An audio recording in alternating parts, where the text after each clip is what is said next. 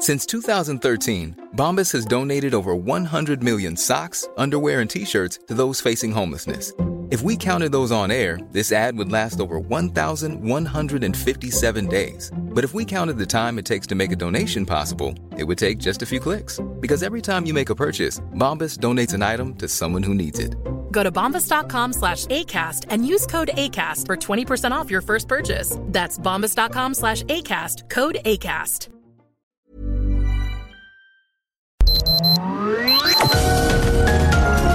Heraldo Media Group presenta Sergio Sarmiento y Lupita Juárez.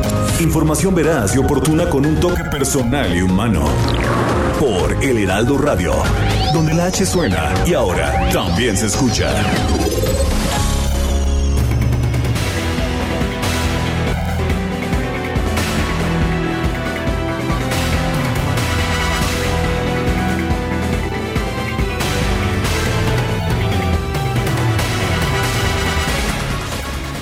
Bueno, pues al final hubo un acuerdo y los dos magistrados que se disputaban la presidencia del Tribunal Electoral del Poder Judicial de la Federación decidieron hacerse a un lado. Esto con el fin de lograr una salida política a la crisis que ha vivido este tribunal en los últimos días. Hubo ayer una reunión con los siete magistrados con los siete magistrados del Tribunal Electoral. Al final, José Luis Vargas Valdés, quien era presidente, el magistrado presidente con anterioridad, decidió presentar formalmente su renuncia, pero también, también decidió declinar asumir la presidencia Reyes Rodríguez Mondragón, quien había sido designado en una votación por cinco de los magistrados, pero sin que previamente hubiera renunciado José Luis Vargas. Bueno, pues eh, los dos se hicieron a un lado. Eh, vale la pena señalar que se tomó la decisión de que pues fuera, fuera una, un magistrado más el que se hiciera cargo de este Tribunal Electoral del Poder Judicial de la Federación. Efectivamente queda un interino queda un interino a cargo del tribunal en un momento muy complicado en que se tienen que eh, determinar eh, las calificaciones de la elección del pasado 6 de junio. Se trata de Felipe Fuentes, quien se hizo cargo como presidente interino después de que no hubo un acuerdo para nombrar a Janine Otálora, quien ah, pues ah, había sido considerada como posible interina pero que no logró el consenso. Janino Talora ya había sido presidenta de este tribunal. Aquí lo importante es que se logra un acuerdo y el tribunal va a poder seguir trabajando en, en las próximas semanas hasta lograr la calificación de las elecciones del pasado 6 de junio. Son las 7 de la mañana, 7 de la mañana con 2 minutos. Hoy es martes 10 de agosto de 2021. Yo soy Sergio Sarmiento y quiero darle a usted la más cordial bienvenida a El Heraldo Radio. Lo invito a que se quede con nosotros, aquí estará bien informado, también podrá pasar un momento agradable ya que siempre hacemos un esfuerzo por darle a usted el lado amable de la noticia. Y nos encontramos en estos momentos transmitiendo de forma, de forma híbrida también. Yo me encuentro en posición remota. Guadalupe Juárez está en la cabina del Heraldo Radio en la alcaldía Benito Juárez de la Ciudad de México. Guadalupe Juárez, ¿qué nos tienes esta mañana? Hola, ¿qué tal? Sergio Sarmiento, qué gusto saludarte esta mañana. Buenos días, amigos. Bienvenidos a la información. Les tengo el reporte de lo que ocurrió ayer con esta llamada del presidente Andrés Manuel López Obrador y la vicepresidenta de los Estados Unidos, Kamala Harris, quien aseguró que el gobierno estadounidense está comprometido con enviar más dosis de vacunas a México para combatir la pandemia de COVID-19 en un momento en el que vemos de nueva cuenta la saturación de los hospitales y el contagio, el contagio cada vez más acelerado y ahora pues la preocupación del contagio entre los niños y los adolescentes. A unos días pues de regresar a las clases, no sabemos si presenciales o no, Pero bueno, pues así está la promesa y el compromiso de los Estados Unidos. Luego de la conversación telefónica con el presidente López Obrador, la Casa Blanca informó a través de un comunicado los temas abordados, entre estos la migración de la frontera compartida y el fortalecimiento de las economías. El presidente agradeció a Estados Unidos la ayuda para combatir la pandemia de COVID-19, incluidos, escuche usted, los más de 4 millones de vacunas que han enviado ya a nuestro país. Se ha indicado que pues eh, coincidió en la necesidad de enfocarse en el fortalecimiento de las economías de América Central, particularmente de la inversión en la agricultura y resiliencia climática. Y bueno, no se dieron más detalles, pero se adelantó que fue un diálogo para bien y que será hoy en la conferencia de prensa, en la conferencia en la mañanera, donde informará pues con más detalle sobre el encuentro telefónico. Bueno, y se unieron los medios, se unieron los medios en respuesta a una amenaza de violencia en contra de Azucena Uresti, nuestra compañera periodista, y los, los reporteros de, del grupo Milenio un grupo muy importante de medios de comunicación, entre los que se incluye el Heraldo de México, ofrecieron un desplegado en el que señalan lo siguiente. Rechazamos de manera enérgica las amenazas de las que han sido objeto compañeras y compañeros de Milenio, Televisa y El Universal por parte de grupos criminales. Eh, este apoyo se centra principalmente en Azucena Uresti, a quien directamente el grupo criminal amagó eh, dice, dijo esta amenaza, te lo aseguro que en donde sea que estés, doy contigo. En el video que circuló en redes sociales este lunes aparece un grupo de hombres armados y encapuchados quienes a nombre de Rubén Oceguera el Mencho exigen que los medios sean parejos en la información presentada sobre la violencia en Michoacán. Exigimos a las autoridades correspondientes salvaguardar la integridad física de todos los compañeros comprometidos por estas expresiones delincuenciales y exhortamos a echar a andar con carácter de urgente los mecanismos de protección que amparan la ley de tal manera que se proteja a cada uno de ellos. Eso es lo que señala este desplegado de pues de una multitud de medios entre los que se encuentra el Heraldo de México. Son las 7 de la mañana con 7 minutos.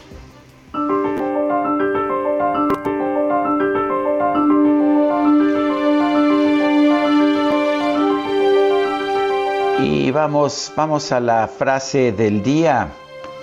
Si das pescado a un hombre hambriento, lo nutres durante una jornada. Si le enseñas a pescar, lo nutrirás toda su vida. Esta famosa frase ha sido atribuida a Lao Tse y a muchas otras personas, pero pues ha sido rechazada como neoliberal por el presidente de la República.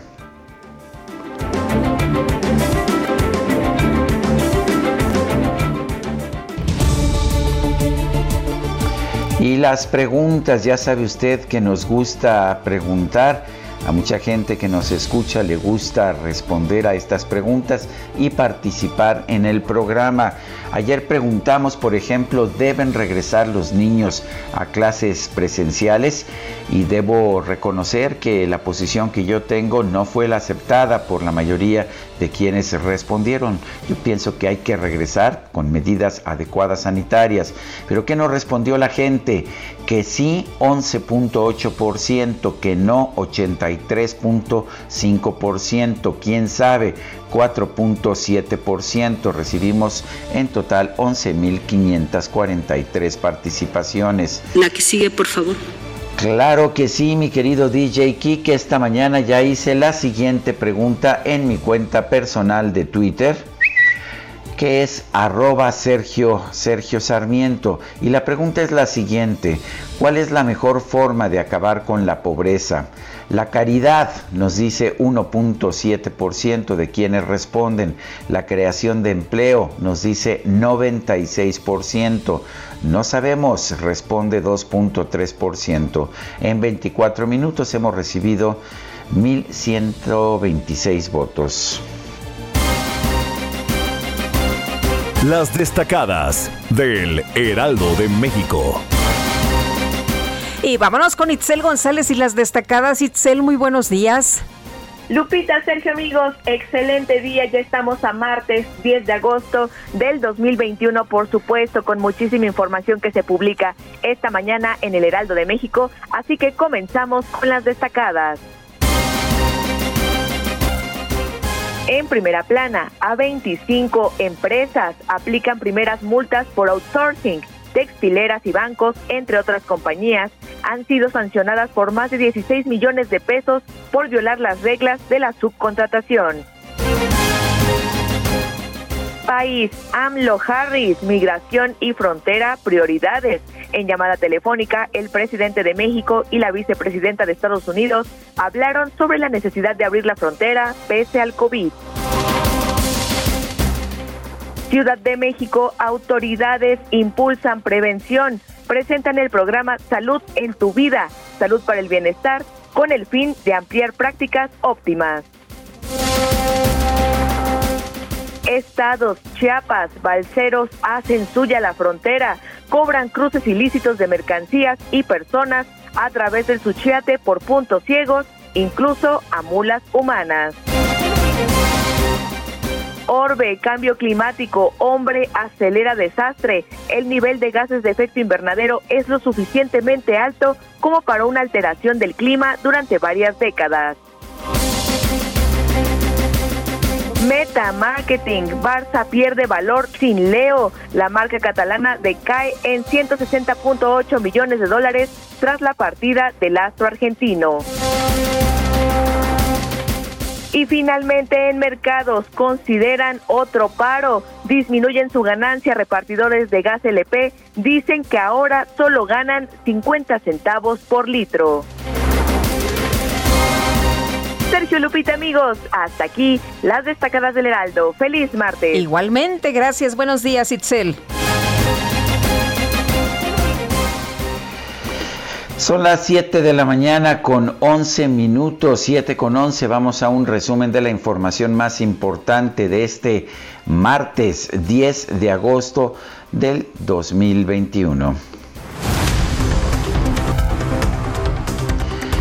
En una carta, el magistrado Reyes Rodríguez Mondragón anunció su decisión de declinar la presidencia del Tribunal Electoral del Poder Judicial de la Federación para dar paso a una nueva votación en la que participen todos los integrantes de la Sala Superior del organismo. Y más tarde, el magistrado José Luis Vargas informó que ya presentó formalmente su renuncia como presidente del Tribunal Electoral a fin de rehacer el procedimiento para elegir a un sustituto y transitar a una nueva etapa de reconciliación y reconstrucción. Y en una prolongada sesión privada, la Sala Superior del Tribunal aprobó nombrar al magistrado Felipe Alfredo Fuentes Barrera como presidente por Ministerio de Ley hasta el primero de septiembre cuando ya quedará pues concluido todo el proceso electoral que llevó a la votación del pasado 6 de junio, el primero de septiembre, se emitirá la convocatoria entonces para designar a un nuevo presidente del organismo. Bueno, este lunes el Pleno de la Suprema Corte de Justicia analizó el proyecto del ministro Franco González Salas, en el que propone que prolongar el mandato del ministro presidente Arturo Saldívar es violatorio de la Constitución y que atenta contra la autonomía del Poder Judicial. La Coordinación Nacional de Diputados Locales del PAN exigió a la Suprema Corte de Justicia que aclare cuál es la situación jurídica del gobernador de Tamaulipas, Francisco García Cabeza de Vaca.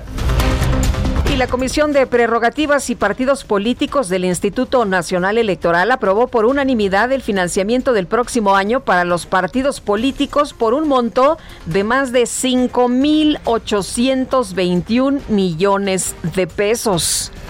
Y bueno, pues es muchísimo dinero, pero vale la pena señalar qué es lo que señala la ley con precisión, no, la ley no te deja lugar para moverte y decir, ah, pues son 5 mil, vamos a bajarle unos 2 mil, ¿te parece? No, la ley no lo permite.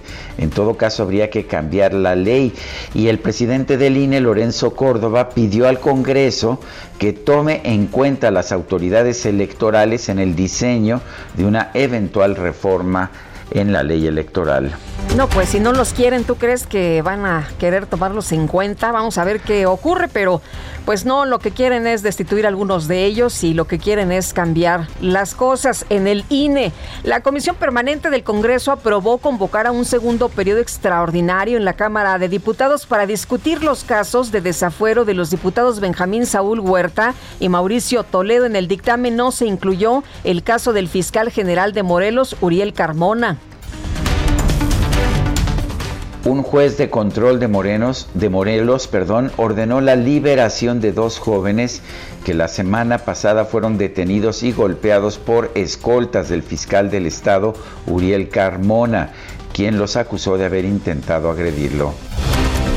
Elementos de la Secretaría de Seguridad Ciudadana detuvieron a Gregorio Sandoval, alias Don Goyo, presunto líder del cártel de Tláhuac. Para los que decían que aquí no había cárteles, pues ahí está uno de los líderes. Oye, ¿cuántos líderes del cártel de Tláhuac han detenido ya? Porque Híjole, ya cada llevan determinado varios. tiempo nos Los dicen, ah, hijos, es que ¿no? detuvieron. Eh, entre ellos los hijos de Pues uno sí. de los líderes. En fin. Este lunes se cumplieron ocho días de combates entre presuntos integrantes del cártel Jalisco Nueva Generación y grupos de autodefensa de Michoacán en la región de Tierra Caliente. El Heraldo de México y los principales medios de comunicación del país expresaron su respaldo a Milenio, El Universal y Televisa, así como a la periodista Susana Euresti y otros periodistas y periodistas ante las amenazas que recibieron por parte del cártel Jalisco Nueva Generación por su cobertura de los enfrentamientos precisamente allá en Michoacán. No les gusta, no les gusta a estos grupos que se dé a conocer la información, cómo está la situación, cómo está viviendo la gente, qué es lo que está pasando por allá. Así que, pues como no les gusta que se conozca, ahí están las amenazas. El coordinador de comunicación social de la Presidencia de la República, Jesús Ramírez, aseguró que el gobierno federal va a tomar medidas pertinentes para proteger a los periodistas y medios de comunicación amenazados. Hay quien señala que deberían empezar desde Presidencia de la República, ¿no? A no estigmatizar, a no señalar, a no pues violentar desde la conferencia mañanera del presidente Andrés Manuel López Obrador a los periodistas. La Comisión Nacional de los Derechos Humanos pidió a los tres órdenes de gobierno que propicien condiciones que permitan a los comunicadores ejercer su profesión sin restricción alguna. El director de tránsito de Cancún, Quintana Roo, Jaime Joel Lira, fue detenido por violencia familiar en contra de su esposa. Se le dio de baja de la corporación. Y el gobernador de Baja California Sur, Carlos Mendoza Davis, informó que el secretario de Seguridad Pública del Estado, Germán Wong López, fue separado ya del cargo luego de que este fin de semana fue detenido por accionar su arma de fuego en la zona turística de Los Cabos. Andaba de fiesta, andaba de fiesta y bueno, pues andaba también en estado de ebriedad y se le hizo fácil disparar el arma, así que bueno, ya lo separaron de este cargo. El escritor Jorge F. Hernández señaló que es falso que se haya referido de forma misógina a la embajadora de México en España, María Carmen Oñate Muñoz, como lo aseguró Enrique Martes, Enrique Márquez, director ejecutivo de Diplomacia Cultural de la Secretaría de Relaciones Exteriores, para justificar su despido que muchos atribuyen a un artículo crítico sobre las posiciones de Marx Arriaga, eh, pues el funcionario, el funcionario de los libros de texto que, pues que señalaba que leer es un goce consumista que, que, que no debería ser, que debería tener un sentido pues más revolucionario, digamos. Y para nuestros amigos de Colima, el gobernador Ignacio Peralta señaló que este martes la Secretaría de Hacienda podría autorizar la entrega de los recursos necesarios para pagar la nómina de los trabajadores del Estado. El gobernador decía que para poder saldar las eh, nóminas durante lo que queda de su administración necesitaba 700 millones de pesos. Les adeudaban la segunda quincena de julio a los trabajadores y parece que ya se va a arreglar esta situación. El gobierno capitalino publicó un decreto con el cual se abroga la ley de salud del Distrito Federal y se expide la ley de salud de la Ciudad de México. Establece que el presupuesto de la Secretaría de Salud local no será inferior al año fiscal anterior en términos reales. El secretario de Educación de Campeche, Ricardo Co Cambranis, informó que el próximo 30 de agosto se van a reactivar las clases presenciales en las localidades rurales del estado que tengan hasta mil habitantes. Sí, va a haber clases.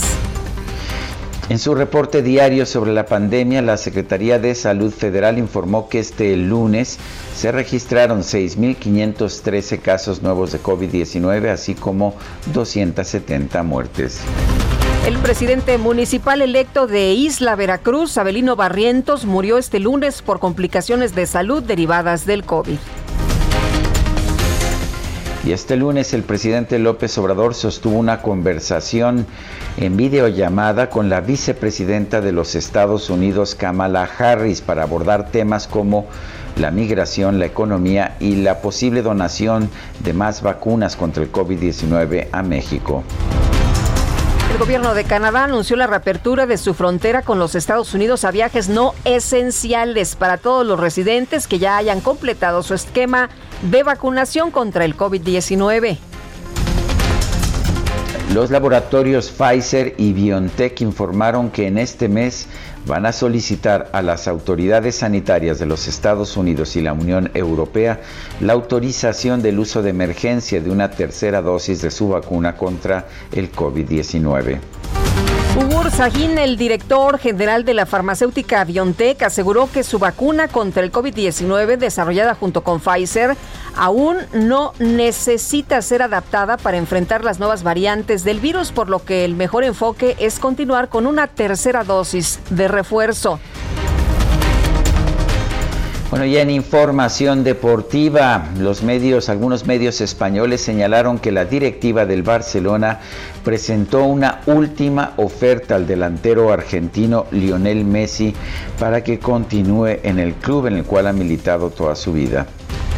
Y la familia de Vicente Fernández confirmó que el cantante se encuentra en estado grave pero estable tras haber sufrido una caída en su rancho Los Tres Potrillos en el estado de Jalisco.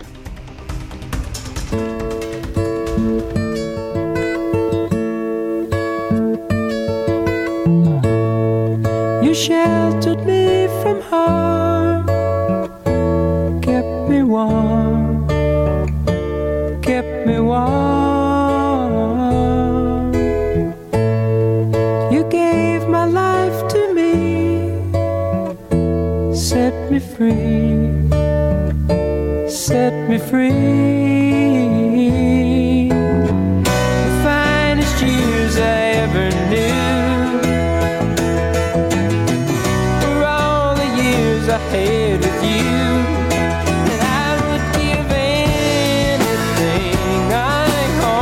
Esto que estamos escuchando es Everything I Own, todo lo que yo poseo. Estamos escuchando al grupo Bread.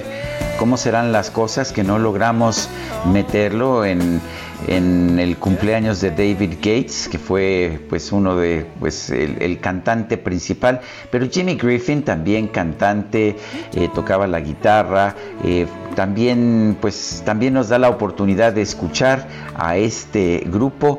Él nació el 10 de agosto de 1943, Jimmy Griffin, y falleció el 11 de enero del 2005. Vamos a estar escuchando al grupo Bread. Si, si quieres, Guadalupe, fueron muy populares allá en los años 70. Yo voté a favor. Debo reconocer que sí, yo también, ¿eh? Creo que fuimos los únicos que votamos a favor. Este, bueno, fue una situación muy complicada, ¿no? Sí, sí, sí hubo dinero de por medio, pero no, no les alcanza. No lo suficiente. bueno, vámonos rápido, Lupita, vámonos, que casi no nos queda tiempo. Vámonos con Augusto Tempa desde Luis Cabrera. Augusto, ¿qué tal? Buenos días. Así es, Sergio Lupita, muy buenos días. Pues ya me encuentro en el cruce de Luis Cabrera y Periférico. Para todos aquellos que utilizan Luis Cabrera para bajar de la zona alta de la Magdalena Contreras, encontrarán muy buen avance en esta importante avenida, ya sea que busquen llegar hacia Periférico o si van a subir hacia la zona de Magdalena Contreras, también hay muy buen avance. Una vez incorporándose hacia Periférico, el avance es constante con dirección hacia la zona de San Antonio y sobre todo para aquellos que van a buscar llegar hacia la zona de viaducto Miguel Alemán. Hay que manejar con mucha precaución en los carriles centrales. Hay un poco de encharcamiento a la altura de Barranca del Muerto. Muy bien. Gracias, Augusto. Muy buen día. Son las 7 de la mañana con 24 minutos. Guadalupe Juárez y Sergio Sarmiento estamos en el Heraldo Radio. Regresamos en un momento más.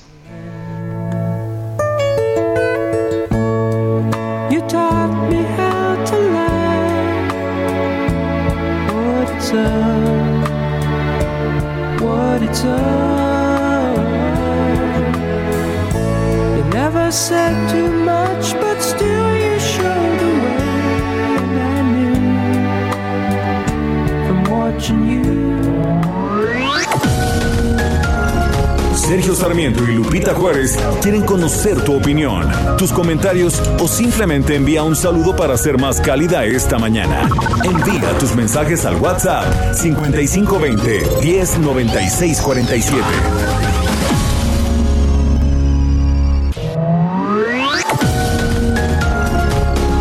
Continuamos con Sergio Sarmiento y Lupita Juárez por El Heraldo Radio.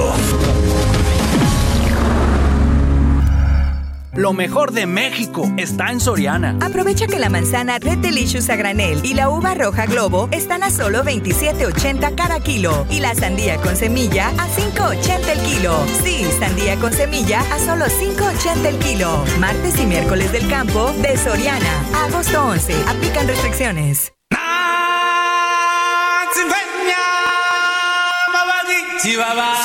Este 10 de agosto celebramos el Día Mundial de León se conmemora con la finalidad de generar conciencia de conservación y alertar a la humanidad sobre su inmune peligro de la extinción como especie. En esta fecha se recuerda el crimen de León Cecil en el año 2015, ocurrido en el Parque Nacional de Zimbabue, África, cazado fuera de su reserva natural a manos de un hombre estadounidense.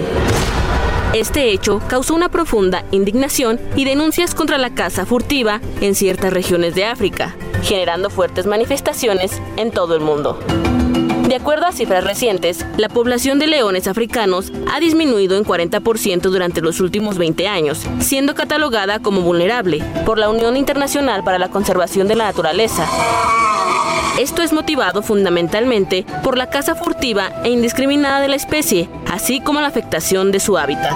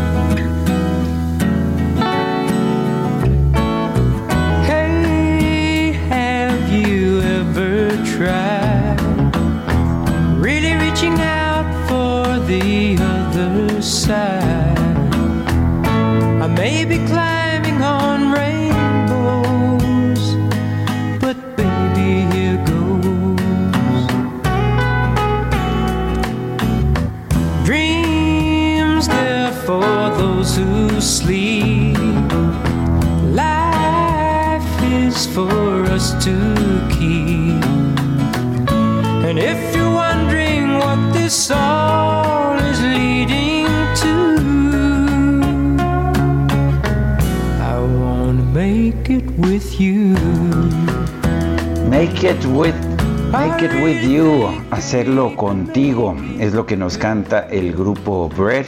Hoy estamos recordando a este grupo muy popular allá en los años 70, en el aniversario del nacimiento de Jimmy Griffin, quien cantaba, tocaba la guitarra, los teclados, las percusiones, un poco de todo. Y una de las anécdotas que solían contar los integrantes de este grupo es que le pusieron, le pusieron así al grupo Bread, eh, PAN porque un camión de PAN se pasó enfrente de ellos cuando estaban tratando de decidir cuál sería el nombre del grupo. Y bueno pues pensaron que Bread sonaba bien, que tenía un doble sentido, puede significar pan, puede significar dinero pero además pues estaban de moda los nombres que empezaban con B, los Beatles, los Bee Gees, eh, los Beach Boys, total que terminaron por nombrarle a este grupo Bread y tuvieron éxitos ah, muy importantes allá en los años 70.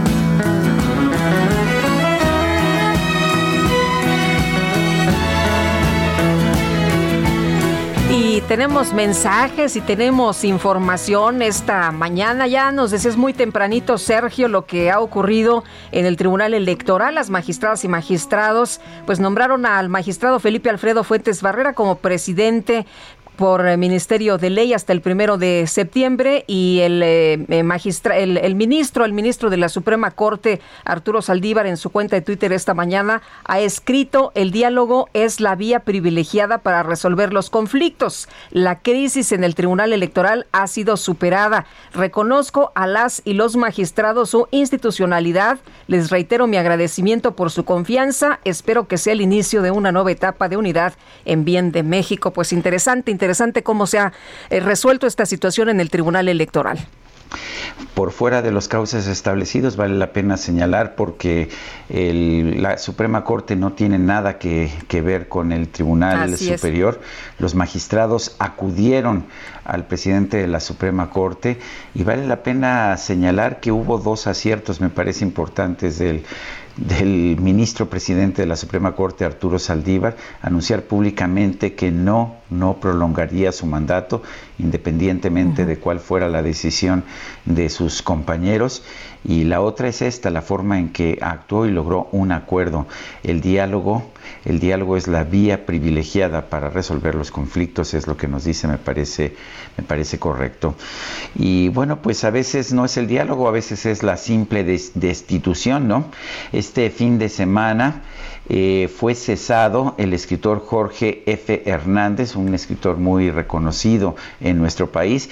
Él era ministro para Asuntos Culturales de la Embajada de México en España y tenía a su cargo, de hecho, esta Casa de Cultura Octavio Paz eh, que México tiene allá en, en Madrid. Lo tenemos en la línea telefónica. Jorge F. Hernández, gracias por tomar esta llamada. Y bueno, nos dicen, eh, o dice David Márquez, el director de Diplomacia Cultural de, la Secretaría de Relaciones Exteriores, que pues que todo es culpa de un comportamiento, de, unas, de unos comentarios misóginos eh, que tú, Jorge, has rechazado, que has dicho que nunca tuvieron lugar. ¿Nos puedes explicar? Sí, por supuesto, te agradezco la llamada y es una gran oportunidad para, para abrazarte y recordar a toda tu familia. Eh, mira, y por un momento pensé que me ibas a presentar como el hombre de la guitarra del grupo Brad, que yo soy fanático de esa Lo pensé, lo pensé, pero no. es que todo parece ser que vuelvo a tocar la guitarra en el metro y de eso vamos a vivir mis hijos y yo, porque sí dejé de ser ministro, creo que me libré de un peso de encima porque pues incluso la manera en que me cesaron fue en un marasmo de mentiras y de contradicciones que generó una ebullición muy conmovedora de personas igual de confundidas que yo e igual de confundidas que la embajadora misma. Con respecto a la pregunta, tanto la embajadora como yo nos quedamos azorados cuando se leyó el pretexto lo leímos juntos, estábamos tomando juntos un café en su residencia, cuando leímos que se me acusaba, para empezar, de haber hablado en una comida privada, nada más para recordar a Stalin y los, los tiempos de Moscú, o a Hitler en Berlín, o a Franco aquí con los estanqueros. Ahora resulta que algo que yo dije en una comida privada, misma comida de la cual le informé yo al doctor Márquez, ahí dice o asegura que yo dije comentarios misóginos delante de mi esposa y de mis mejores amigas. Es muy poco probable. Más bien es imposible porque yo nunca he tolerado comentarios misóginos, jamás. Y lo peor es que era un acto de misoginia el tratar de escudarse con la embajadora sin haberla consultado. No la consultó para cesarme y no la consultó para usarla como pretexto. Eh, Jorge, Entonces, eh, perdón, eh, digo, nada más, nos, que- nos Sí. quedamos en las mismas. Ujú. Eh, Jorge, te quiero preguntar esta mañana, ¿fue censura por la publicación de un artículo que publicaste hace unos días hablando de la lectura, la lectura por placer después de algunos señalamientos que hizo un funcionario de la Secretaría de Educación Pública de contenidos de, los eh, textos eh, eh, para las primarias Max Arriaga? Sí, fíjate que eso es lo que se presta a la confusión y a la luz de solidaridades, que porque yo mismo también me quedé patidifuso. A mí no se me dijo directamente que era por censurarme. Pero es A mucha no coincidencia, dijo- ¿no? Pues sí, yo publiqué dos artículos, uno en donde pedía que Lionel Messi se fuera al Fútbol Club León, que es de donde yo soy, pero no creo que eso haya pisado ningún callo, salvo que comprometí a mis paisanos a juntar la lana y a decidir a quién sacamos, porque si llega Messi, ¿a quién sacas?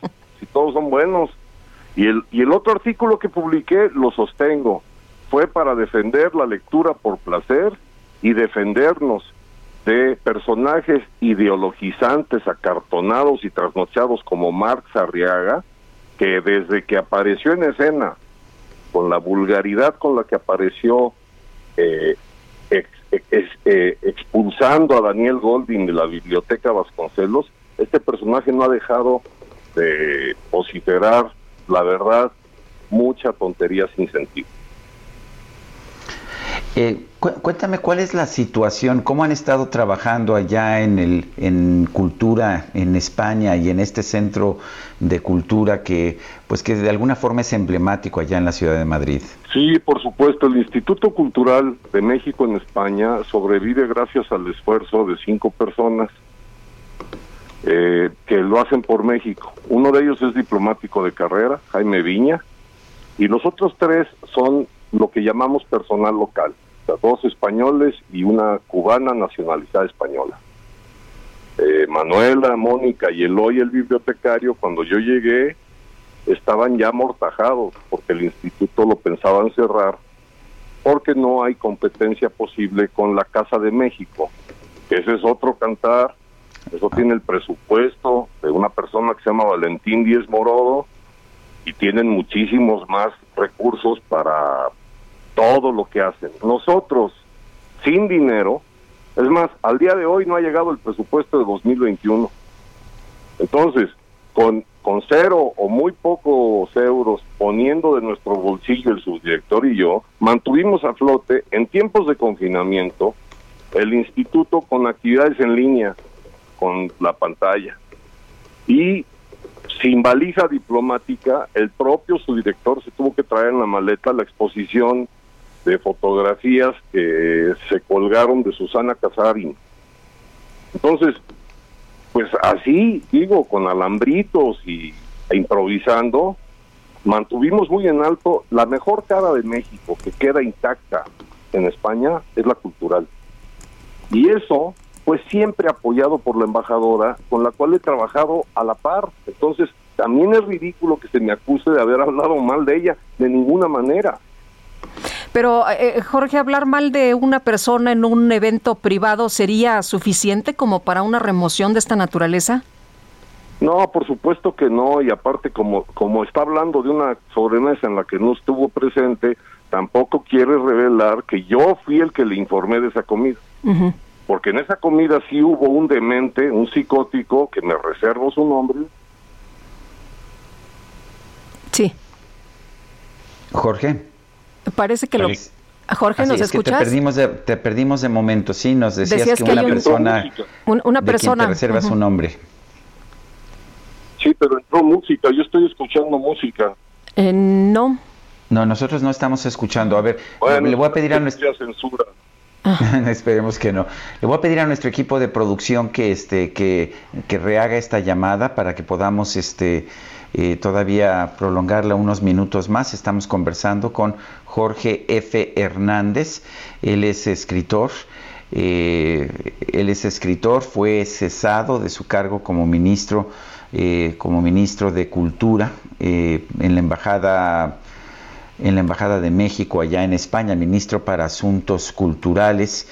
Y bueno, pues es eh, mucha gente atribuye esta destitución al hecho de que ofreció un artículo, publicó un artículo crítico de Marx Arriaga, director de materiales educativos de la Secretaría de Educación Pública, eh, que, en que cuestionaba su posición de que no se debe, no, no se debe hacer una lectura por goce o por placer, porque esto es un consumo capitalista. Bueno, y nos decía Jorge F. Hernández, escritor, hace unos momentos que pues le, preguntaba yo si esto era suficiente, hablar mal de alguien en una reunión privada, y él nos decía que pues eh, él fue el que se acercó precisamente al doctor Enrique Márquez para decirle eh, justamente que alguien de la reunión había eh, hecho algún comentario, pero Jorge, ya te recuperamos. ¿Nos puedes seguir comentando esto? Perdón, pensé que me estaban poniendo las mañanitas o las golondrinas o que estábamos de nuevo con Brad y David Gates.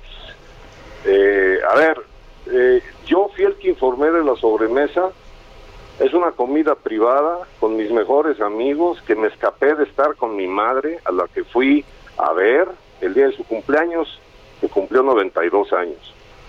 Y sí, yo informé porque hubo un demente que habló pestes sobre el doctor Márquez y sobre el canciller Ebrard delante de mí.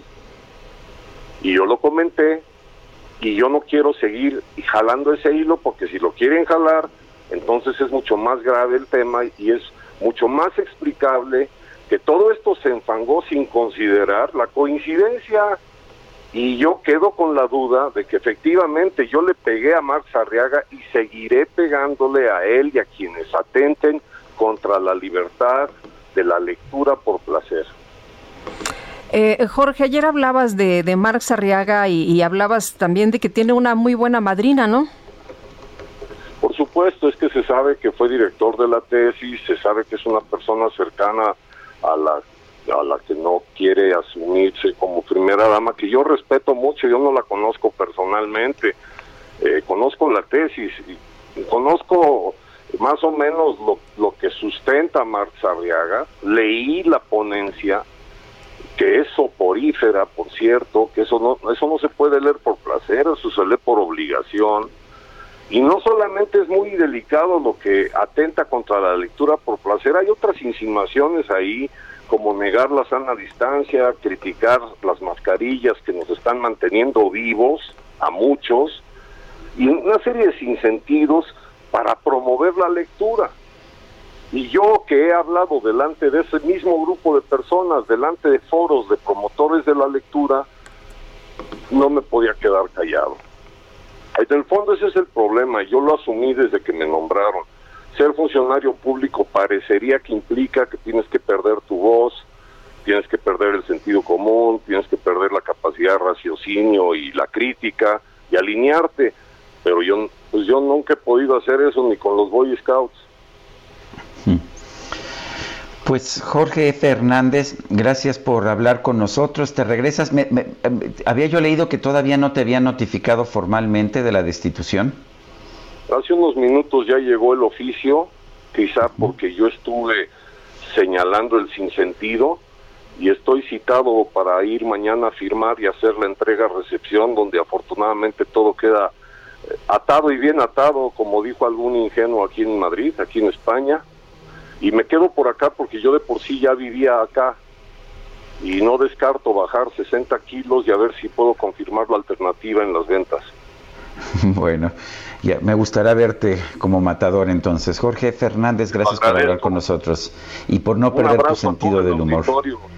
A todo el auditorio, a todas las personas que me conocen, quiero agradecer que han tomado fotografías de las portadas de mis libros que han leído y que los han leído por placer o como somnífero, pero nunca por obligación. Y a los que no me conocen, que me concedan el privilegio de la duda. Yo no, di, yo no soy misógino y yo no digo mentiras. Oye, a propósito, no sé si sepas, pero ayer fue el Día del Amante de los Libros. Me imagino que debe ser una congregación de, entes consumistas, pero ayer 9 de agosto fue el Día del Amante de los Libros. No conocía yo la fecha, pero me enteré apenas el día de ayer por la tarde. Fíjate que no lo sabía, pero estoy, estoy dispuesto a prestar mi efigie en tanga para que me pongan en un altar y, y me metan en el santoral. Muy bien, gracias Jorge. Un abrazo. Hasta luego, muy buenos días. Oye, Alfaguara, la editorial Alfaguara eh, aprovechó para tomar una foto de, eh, Jorge F. Hernández sosteniendo uno de, sus libros y pone un hashtag yo leo por placer y es un bosque flotante para leer por placer por si quieren conocer la obra de, de Jorge F. Hernández pues ahí está uno de los títulos, ¿no? Bueno, pues ahí está. Y, sabes que se nos fue, se nos fue nuestro equipo de producción. No se percató que ayer era el día, el día del, amante, de, los, libros. hombre. Y, bueno, pues eh, nosotros lo estamos festejando hoy porque ayer se nos olvidó. Pero bueno. Yo lo festejé leyendo un librazo que al ratito te cuento. Me parece bien, comentamos entonces. Y son las 7 de la mañana con 49 minutos. En Soriana, el ahorro es para todos con la oferta de cada día. Hoy martes 10, dale lo mejor a tu familia, aprovechando que el pollo entero está a solo 36.90 el kilo. Soriana, la de todos los mexicanos. agosto 10 o hasta agotar existencia. Hasta 3 kilos por cliente. Aplican restricciones. Aplica en Hiper y Super. Seguimos con la información. Ayer en redes sociales, no sé si usted lo vio, pero se difundió un video del eh, cártel Jalisco Nueva Generación, o por lo menos así se hacen llamar, así se presentaron, en el que amenaza a los medios de comunicación y les exige sean parejos en la cobertura que se realiza sobre la delincuencia en Michoacán.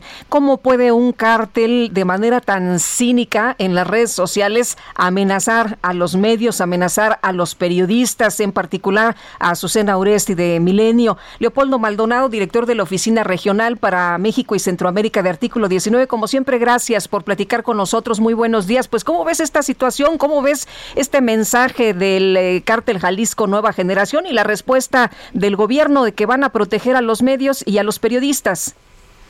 Muy buenos días, Lupita y Sergio. Pues sí, efectivamente es muy preocupante, es una escalada en el nivel de violencia eh, que, ejercen estos grupos criminales y otros tantos actores más. Hemos hablado en este espacio que los principales agresores de la prensa son precisamente las autoridades públicas, pero están también los grupos del crimen organizado que son quienes perpetran las más graves agresiones contra la prensa. Pues este es un reto al Estado mexicano. Este es, este es, este es una, eh, esto es llegar ya a niveles de descaro porque se puede, porque no va a haber consecuencias, porque saben del abandono en el que están eh, miles de periodistas en este país, la prensa en este país que es agredida cada 13 horas, eh, que registramos el 2020 como el año más violento, del que tengamos documentación con 692 agresiones, en donde han matado periodistas, en los últimos dos meses han matado a cuatro periodistas, eh, e, en esas condiciones es que se da esta amenaza y se lanza contra tres medios nacionales, contra una periodista reconocida como Azucena Uresti, porque se puede, porque hay una impunidad del 98.5% en los casos de violencia contra la prensa, en los delitos cometidos contra periodistas. Nosotros esperamos que las palabras del vocero Jesús Ramírez Cuevas, que nos parece que nos congratulamos haya mandado un mensaje ayer al respecto, se traduzcan en políticas, se traduzcan en acciones que hemos estado demandando desde hace muchos años y no se han implementado. ¿Qué tendría que hacer el gobierno, Leopoldo? Pues primero, eh, eh, dotar de los recursos suficientes al mecanismo para la protección de defensoras de derechos humanos y periodistas, que es la acción pues más viable, la más construida, la más perfilada desde hace ocho años para, para prevenir y proteger a la prensa en México. Eh, eso tendría que estar combinado eh, o ir de la mano con otras políticas públicas y con otro nivel de coordinación entre las dependencias del gobierno federal y con los estados. A ver, nada más un ejemplo. El mecanismo de protección necesita más o menos 400 millones de pesos para operar este año. Le dieron 241 millones. Así no se puede. poco menos de la mitad. Entonces, eh, primero dotarlo de recursos presupuestales, dotarlo de personal capacitado, porque les hace falta personal, y por supuesto, lo seguiremos diciendo, como lo hemos dicho muchas veces en este espacio, virar, mutar, cambiar el discurso del presidente de estigma hacia eh, el reconocimiento de la labor periodística. Leopoldo Maldonado, director de la Oficina Regional para México y Centroamérica de Artículo 19, gracias por esta conversación. Muchas gracias a ustedes. Son las 7 de la mañana con 53 minutos, 7 con 53. Guadalupe Juárez y Sergio Sarmiento estamos en el Heraldo Radio. Regresamos en unos momentos más. Lo mejor de México está en Soriana. Aprovecha que la manzana Red Delicious a granel y la uva roja Globo están a solo 27.80 cada kilo y la sandía con semilla a 5.80 el kilo. Sí, sandía con semilla a solo 5.80 el kilo. Martes y miércoles del campo de Soriana. Agosto 11. Aplican restricciones. And if you're wondering what this song is leading make it with you. I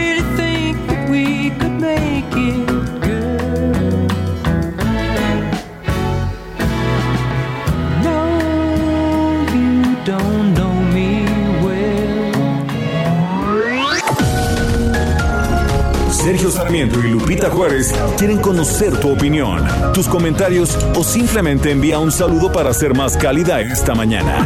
Envía tus mensajes al WhatsApp 5520 109647.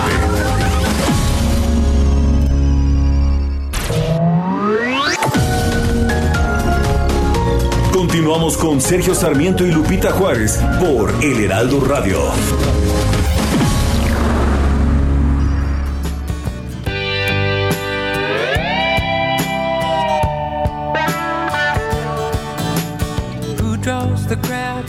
So loud, baby, it's the guitar man. Who's gonna steal the show? You know, baby, it's the guitar man. He can make you love, he can make you cry. He will bring you down and he'll get you high. Something keeps him going a day to find another place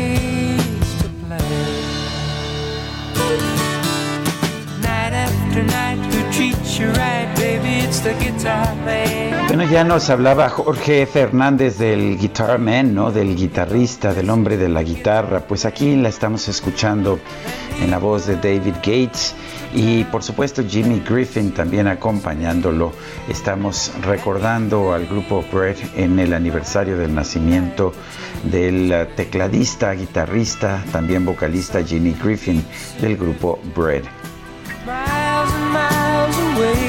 Gusta, Lupita? Me encanta, mi querido Sergio. La verdad es que lo estoy disfrutando mucho esta mañana. Ojalá que nuestros amigos del auditorio también. Les gusta, ¿eh? Les gusta. ¿Tú crees que podamos convencer a Angelina de que, de que sí vale la pena escuchar a, a Brett? Ay, ajá, sí, ahorita. Está más que convencida, ¿eh? Ah, bueno. Ya me está haciendo así con su dedito, like, like. Estaba yo muy, muy inquieto. Ya ves que sacó todos sus ahorros, pero no le alcanzaron. y como tengo otros datos.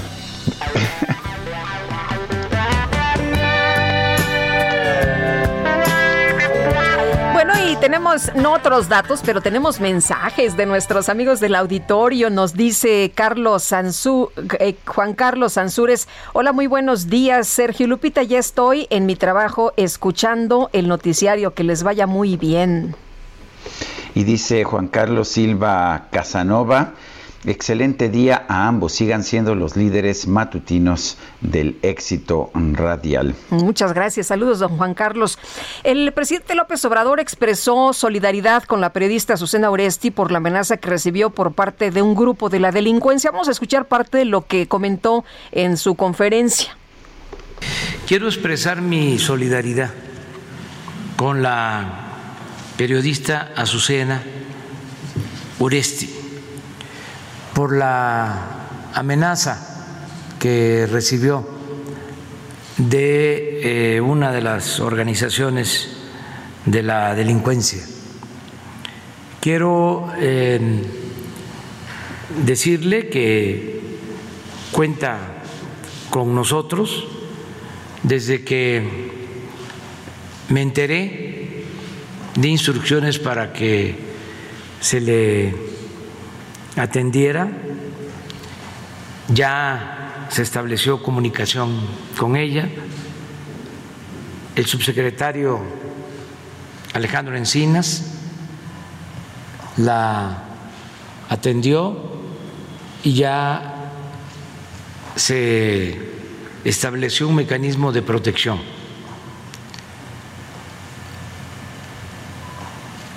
Repruebo completamente esas amenazas,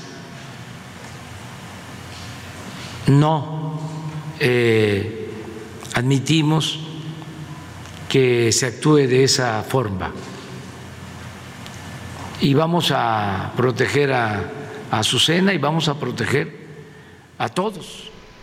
Bueno, vamos a proteger a Azucena y vamos a proteger a todos, a ver si el presidente lo reflexiona y en las eh, conferencias mañaneras no agarra un día para atacar a los periodistas. A veces es toda la semana, ¿no? Pero la verdad de las cosas eh, me parece un ejercicio bastante delicado que él ponga en la picota a varios de los periodistas y después en redes sociales hay una persecución y una serie de amenazas tremendas en contra de los periodistas en un país, Sergio, donde ejercer el periodismo pues es un ejercicio muy peligroso. Eh, efectivamente, en esta ocasión las, amenazas más puntuales han sido en contra de Azucena Uresti. Eh, recordarás, Guadalupe, que Azucena Uresti, Denise Merker y, yo eh, fuimos los... Uh, pues los, los conductores del primer debate entre candidatos presidenciales en la campaña del 2018. claro. Eh, la verdad es que pues eh, lo que nos dijeron tanto la gente de todos los partidos, pero particularmente de Morena, es que habíamos sido justos con todo el mundo, fue lo que dijo el presidente en ese momento. No consideraba que los medios fuéramos enemigos, vale la pena señalarlo y vale la pena recordarlo. Tú recordarás también, Guadalupe, que nosotros, eh, tú y yo, siempre, siempre le abrimos un espacio, incluso cuando él decía que había un cerco informativo en su contra. Eh, Platicamos muchas veces con él, entrevistas largas, ¿eh? entrevistas de 40 minutos, de 30 Hasta minutos. nos cuestionaron, ¿verdad? Qué raro que, que, qué, raro, que le dábamos que se le abre el espacio. Porque quizás porque daba muy pocas entrevistas y era un personaje muy importante. Eh, se publicó ayer un desplegado firmado por distintos medios de comunicación entre ellos se encuentra el Heraldo de México, que señala que los medios rechazamos de manera enérgica las amenazas de las que han sido objeto compañeras y compañeros de Milenio Televisa y El Universal por parte de grupos criminales. En particular, la periodista Susana Uresti recibió vía redes sociales la amenaza directa de un líder criminal, lo cual es inaceptable en un Estado de Derecho como en el que deberíamos vivir. Los grupos que lanzan esta amenaza saben que pueden hacerlo por la impunidad que gozan quienes durante décadas han intimidado a periodistas y medios de comunicación. Y en este desplegado que es más prolongado, lo puede usted ver en las páginas del Heraldo de México, bueno, participan medios de comunicación que usted diría son muy disímiles entre ellos como Proceso, como Televisa y TV Azteca, como El Universal y El Heraldo, Grupo Milenio, El Economista Político MX, La Silla Rota, eh, Imagen, bueno, bueno, la Organización Editorial Mexicana, el Grupo del Sol de México, todos estos, todos estos medios de comunicación se unen en este repudio a las amenazas. dice, este desplegado México es uno de los países más peligrosos para ejercer el periodismo en el mundo, situación que debe ser revertida mediante una acción contundente por parte del Estado mexicano. Son tiempos de garantizar la libertad de expresión y fortalecer la democracia en el país, no de debilitar con estigmatizaciones. En fin, vamos eh, con más información. Lupita, adelante. Pues vámonos con Misael Zavala. Si te parece bien, la Sala Superior del Tribunal Electoral aprobó nombrar al magistrado Felipe Fuentes Barrera como presidente por Ministerio de Ley hasta el primero de septiembre, cuando se emitirá por convocatoria para designar a un nuevo presidente del organismo. Ayer, ayer, pues tanto el eh, magistrado Reyes Rodríguez y también el magistrado Vargas eh, renunciaron a la presidencia y bueno, pues así están las cosas ahora. Misael Zavala, cuéntanos qué es lo que sigue. Buenos días, Lupita. Buenos días, Sergio. Efectivamente, como bien lo comenta Lupita, pues por fin, eh, pues parece que hay una solución a este conflicto interno eh, que se pues, que duró al menos de siete días y es que eh, en la madrugada tras la renuncia de José Luis Vargas Valdés y Reyes Rodríguez Mondragón como presidentes del Tribunal Electoral del Poder Judicial de la Federación, pues ya fue nombrado el magistrado Felipe Fuentes Barrera por Ministerio de Ley como presidente interino del máximo órgano electoral eh, este acuerdo lo llegaron, lo llegaron los magistrados de la Sala Superior eh, en la madrugada eh, para que Fuentes Barrera encabece este tribunal y que concluya la calificación de los comicios del 6 de junio y se desahoguen todos los juicios relativos al proceso electoral. Esa es la finalidad de este acuerdo, que haya un presidente interino para concluir todo el proceso de las elecciones. Incluso también se mencionaba en un comunicado por parte del tribunal que pues quedaron eh, confirmadas las renuncias de Reyes Rodríguez Mondragón y José Luis Vargas Valdés, eh, pues para ya darle efectos legales a que haya lugar a un eh, pues a este presidente interino de Fuentes Barrera. Y es que durante una sesión privada los siete magistrados que integran la sala superior del tribunal pues ya pactaron esta definición. Este presidente interino Fuentes Barrera estará hasta el primero de septiembre con lo que, bueno, dicen los magistrados, se privilegiará la continuidad a los trabajos jurisdiccionales relacionados con las impugnaciones derivadas del proceso electoral pasado.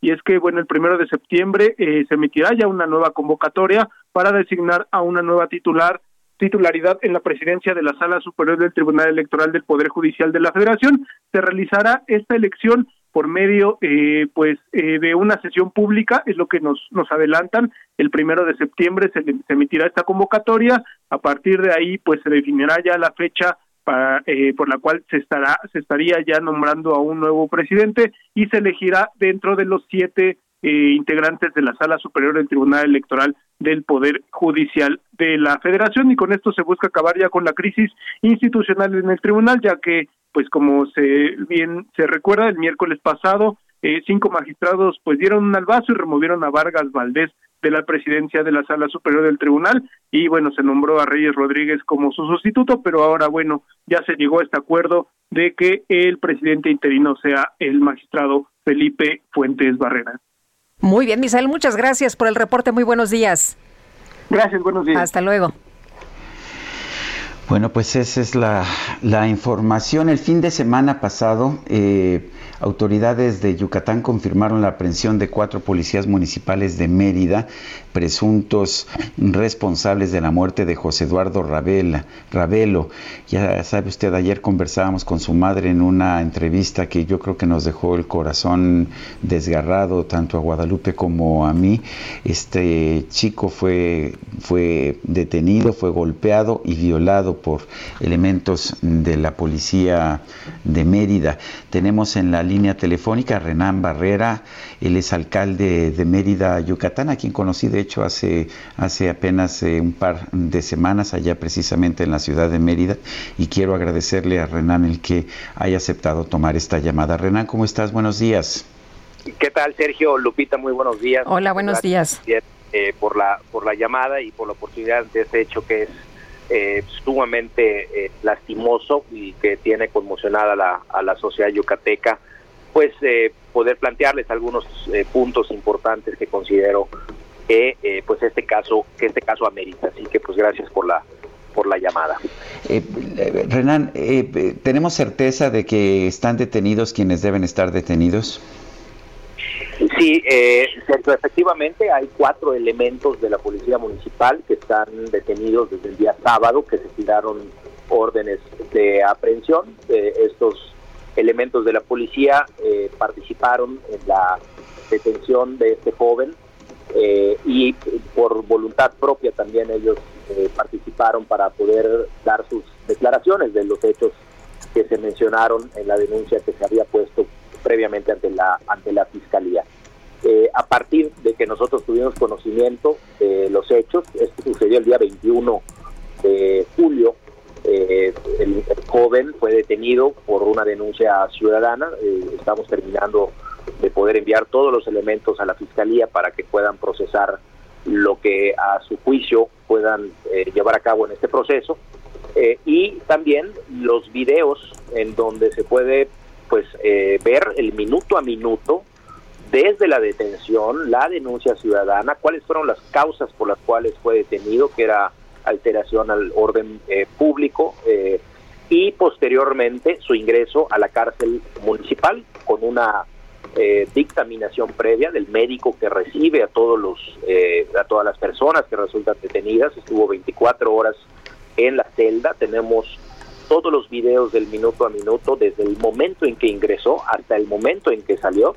Ese material, Sergio, ha sido ya proporcionado a las autoridades, incluso desde mucho antes de que hubiera el lamentable deceso de José Eduardo. Eh, Renan, pero lo detuvieron por ser sospechoso, hizo, cometió algún delito, ¿Qué, ¿qué fue lo que pasó exactamente? ahí, ahí es un primer tema importante, Lupita, de poder mencionar, se ha estado manejando y prácticamente sancionando que por el simple hecho de parecer sospechoso se le acercó eh, la policía municipal. No fue así, está una denuncia interpuesta por eh, unos ciudadanos que se encontraban en un sitio de taxis del barrio de San Juan, ahí en el centro histórico de la ciudad de Mérida. Incluso fueron dos eh, llamadas, una fue a las 10, 18 horas que se reportó al centro de control y luego eh, a las 10, 20 horas también se recibe una segunda llamada de un joven que pues estaba agrediendo eh, a través de eh, tirando unas piedras a, unas personas que estaban allá. Eso está, eh, incluso está en video, ese, ese tema. Entonces ese es un primer gran punto, Lupita, porque también se ha mencionado y se ha manejado el hecho de que por su apariencia o por ser sospechoso o por su algún tipo de pues de preferencia sexual en lo absoluto eso fue producto de una denuncia ciudadana que acudió eh, pues cuatro de estos elementos, en donde por cierto uno de ellos eh, eh, detuvo a los asesinos de un policía estatal hace un par de semanas, un, tres semanas aproximadamente, que hubo también un crimen por parte de otras. Pero si hay cámaras, entonces tendrían evidencia si los policías lo agredieron, lo violaron adentro de la patrulla. Claro. Por supuesto que sí, y eso es fundamental. No me corresponde a mí ser juez, no me corresponde a mí tampoco defender eh, en este caso a elementos que aún perteneciendo a mi corporación, yo he sido muy claro y muy firme en el tema. Ninguna persona en su sano juicio estaría dispuesta a defender a personas que hayan cometido pues estos atropellos. Incluso nos pusimos en contacto con la madre de José Eduardo también para poder eh, pues entablar un diálogo, con darle los elementos que nosotros tenemos. Queremos que haya justicia, por supuesto, y vamos a colaborar y coayudar con las autoridades para que esto se pueda esclarecer. Somos los primeros interesados en transparentar el proceso. Es una gran ventaja, creo yo, el hecho de que esté documentado en eh, cámaras eh, todo el procedimiento que se siguió para que ya sean las autoridades correspondientes las que determinen eh, pues si hubieron o no elementos para esta pues para esta sanción pública. Bueno, ¿y el, ah, hay algún tipo de ayuda por parte del gobierno municipal a, la mamá? Eh, ayer nos decía, de hecho, la mamá que, que llevó al muchacho a un hospital y que eh, le, pidieron una radiografía, pero que costaba 400 pesos y que pues no le hicieron nada porque no podía pagar la radiografía de 400 pesos. Eh, no sé, no sé qué, en qué hospital, a qué hospital fue o cuáles eran las circunstancias y yo no sé si hay algún tipo de apoyo a esta mujer. Sí, sí, desde el momento en que nos enteramos también del, del tema, eh, desde el punto de vista mediático también, se estableció contacto con, con la mamá. El gobierno del Estado hizo lo propio. Eh, la señora acudió al Palacio de Gobierno, ahí fue atendida eh, por un eh, subsecretario de Gobierno, donde se le dio, entendemos, el, el, pues el apoyo. Ahí ellos tuvieron un diálogo, desconozco cuál haya sido el acuerdo exactamente. Posteriormente nos comunicamos con ella, ella iba de camino de regreso ya a Veracruz y pues estamos en contacto ella para poder tratar de todas las investigaciones. Personalmente en el momento en que ella eh, regrese a la ciudad de Mérida y estamos muy pendientes de que independientemente de este lamentable este, y el dolor que causa para cualquier padre, familia que pueda pensar que su hijo le pueda pasar eso, estamos en la mejor disposición de poder eh, ofrecerle todo nuestro respaldo y toda nuestra ayuda. Primero, pues en el tema económico y posteriormente en el tema de la, eh, pues encontrar la verdad de lo que realmente sucede. Pues yo quiero agradecerte, Renan Barrera, alcalde de Mérida, Yucatán, eh, recién reelecto, ¿no? Es Renan, eh, gracias por gracias por hablar con nosotros. Estaremos al pendiente de esta situación y, me da gusto ver que se han movido con rapidez. Gracias, Sergio. Gracias. Es un hecho que eh, de primera instancia nos, nos pues evidentemente nos genera muchísimo rechazo a, una, a un hecho que una autoridad pudiera eh, actuar de esa manera y eh, estoy en la mejor disposición de poder actualizarles del avance de las investigaciones. Muchísimas gracias por la oportunidad. Buenos días. Vuela a Puerto Vallarta con Viva. El pronóstico del tiempo. Sergio Sarmiento y Lupita Juárez. Vamos, vamos con Aram Nava, meteorólogo del Servicio Meteorológico Nacional de la Conagua. Aram, adelante, buenos días. Hola, muy buenos días a ti, Lupita y Sergio. Un saludo para todo el auditorio. Y pues bien, ya lo dices, los saludamos con gusto desde el Servicio Meteorológico Nacional de la Comisión Nacional del Agua. Y pues les comento que para este día un canal de baja presión eh, va a prevalecer sobre la mesa del norte y mesa central. Estará interactuando con la depresión tropical 12E, la cual la tenemos al sur de las costas de Guerrero y Michoacán, y nos estará propiciando chubascos y lluvias fuertes o muy fuertes, las cuales pueden estar acompañadas de descargas eléctricas y posible caída de granizo en las regiones del noroeste, norte, occidente, centro y sur del país, incluido el Valle de México, además de rachas con viento fuerte y oleaje elevado en costas de Guerrero. Asimismo, otro canal de baja presión en el sureste del territorio nacional, aunado al ingreso de humedad del Golfo de México y del Mar Caribe, estará generando chubascos y lluvias fuertes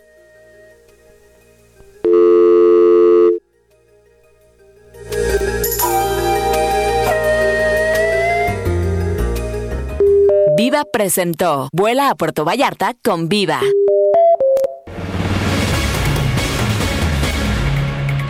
Bueno, pues el juez federal Juan Pablo Gómez Fierro amparó a cuatro empresas generadoras de energía eólica contra la reforma eléctrica impulsada, como usted sabe, por el gobierno del presidente Andrés Manuel López Obrador.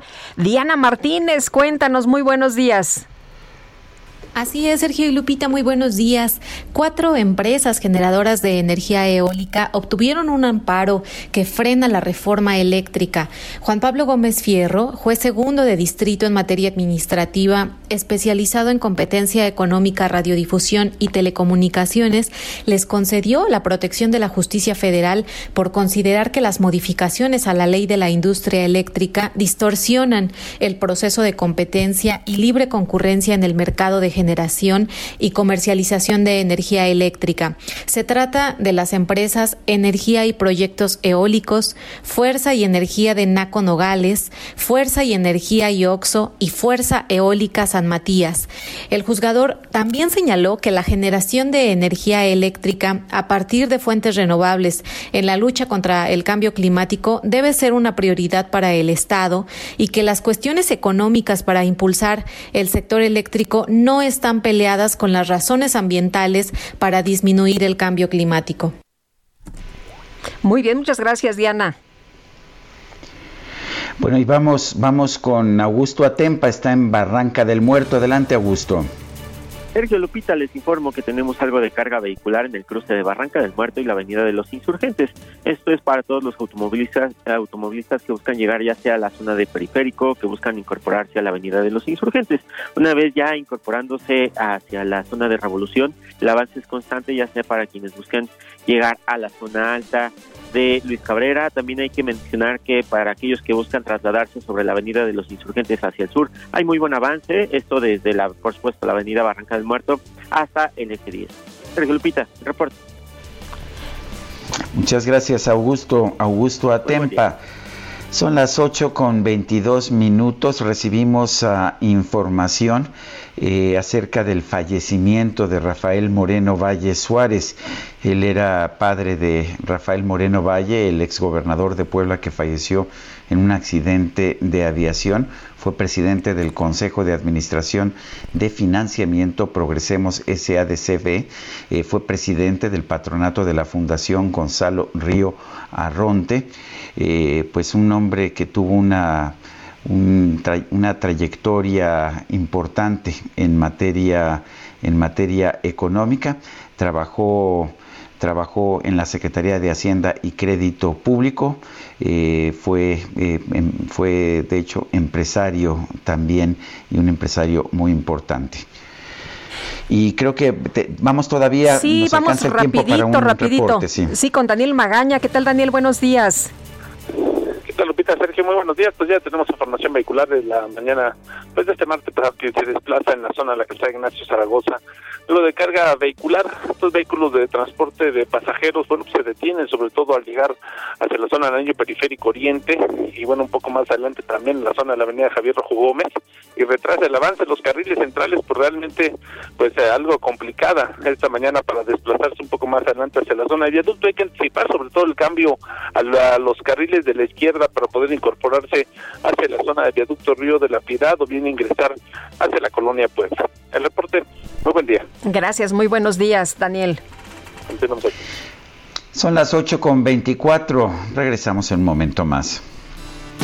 Night after night, who treats you right, baby, it's the guitar man. Who's on the radio, you go listen to the guitar man. town and you see his face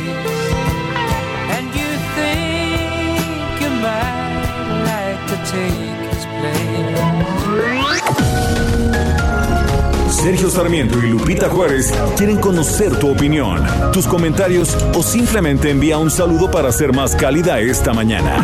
Envía tus mensajes al WhatsApp 5520 109647.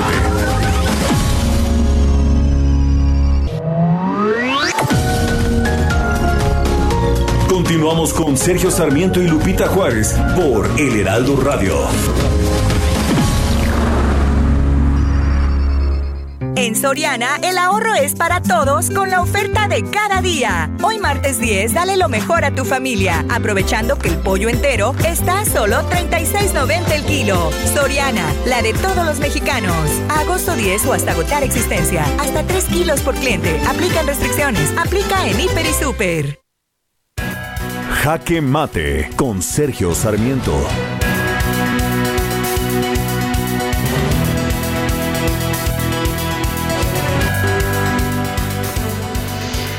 Coincido en esta ocasión con el ministro presidente de la Suprema Corte de Justicia de la Nación. El diálogo es la vía privilegiada para resolver los conflictos.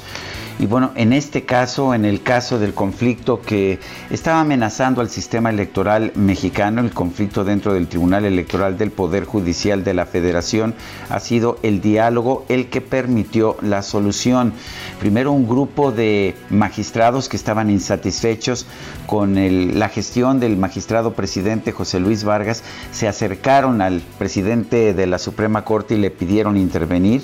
Después el propio José Luis Vargas se entrevistó también con el ministro presidente Arturo Saldívar.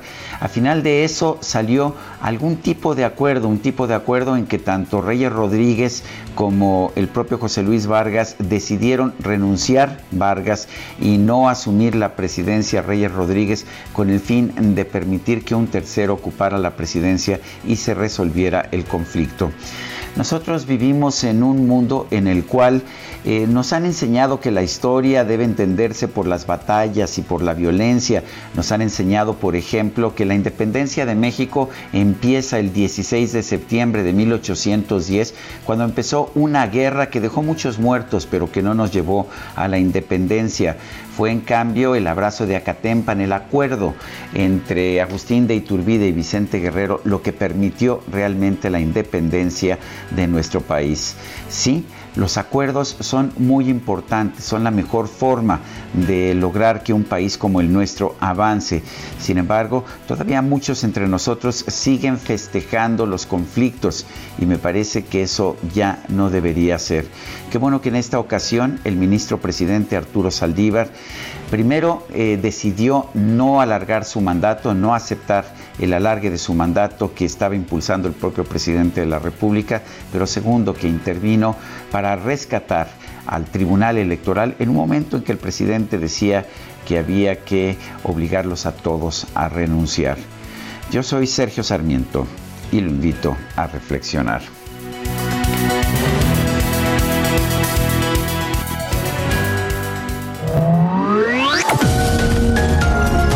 Sergio Sarmiento tu opinión es importante. Escríbele a Twitter en arroba Sergio Sarmiento. Lo mejor de México está en Soriana. Aprovecha que la manzana Red Delicious a granel y la uva roja Globo están a solo 27.80 cada kilo y la sandía con semilla a 5.80 el kilo. Sí, sandía con semilla a solo 5.80 el kilo. Martes y miércoles del campo de Soriana. Agosto 11. Aplican restricciones.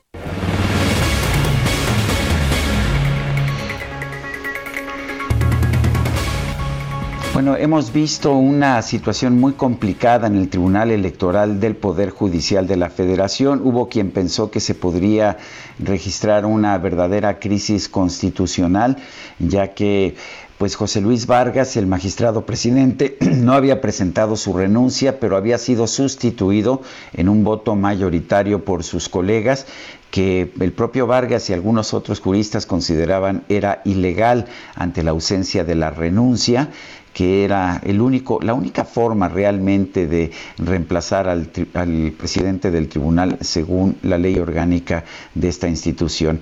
Pero vamos a hablar sobre este tema, qué significa eh, desde el punto de vista jurídico, qué significa este acuerdo que ha habido en el interior del tribunal y vamos a conversarlo con Arturo Espinosa Silis, él es abogado en Derecho Electoral y director de Estrategia Electoral. Arturo Espinosa, gracias por tomar nuestra llamada.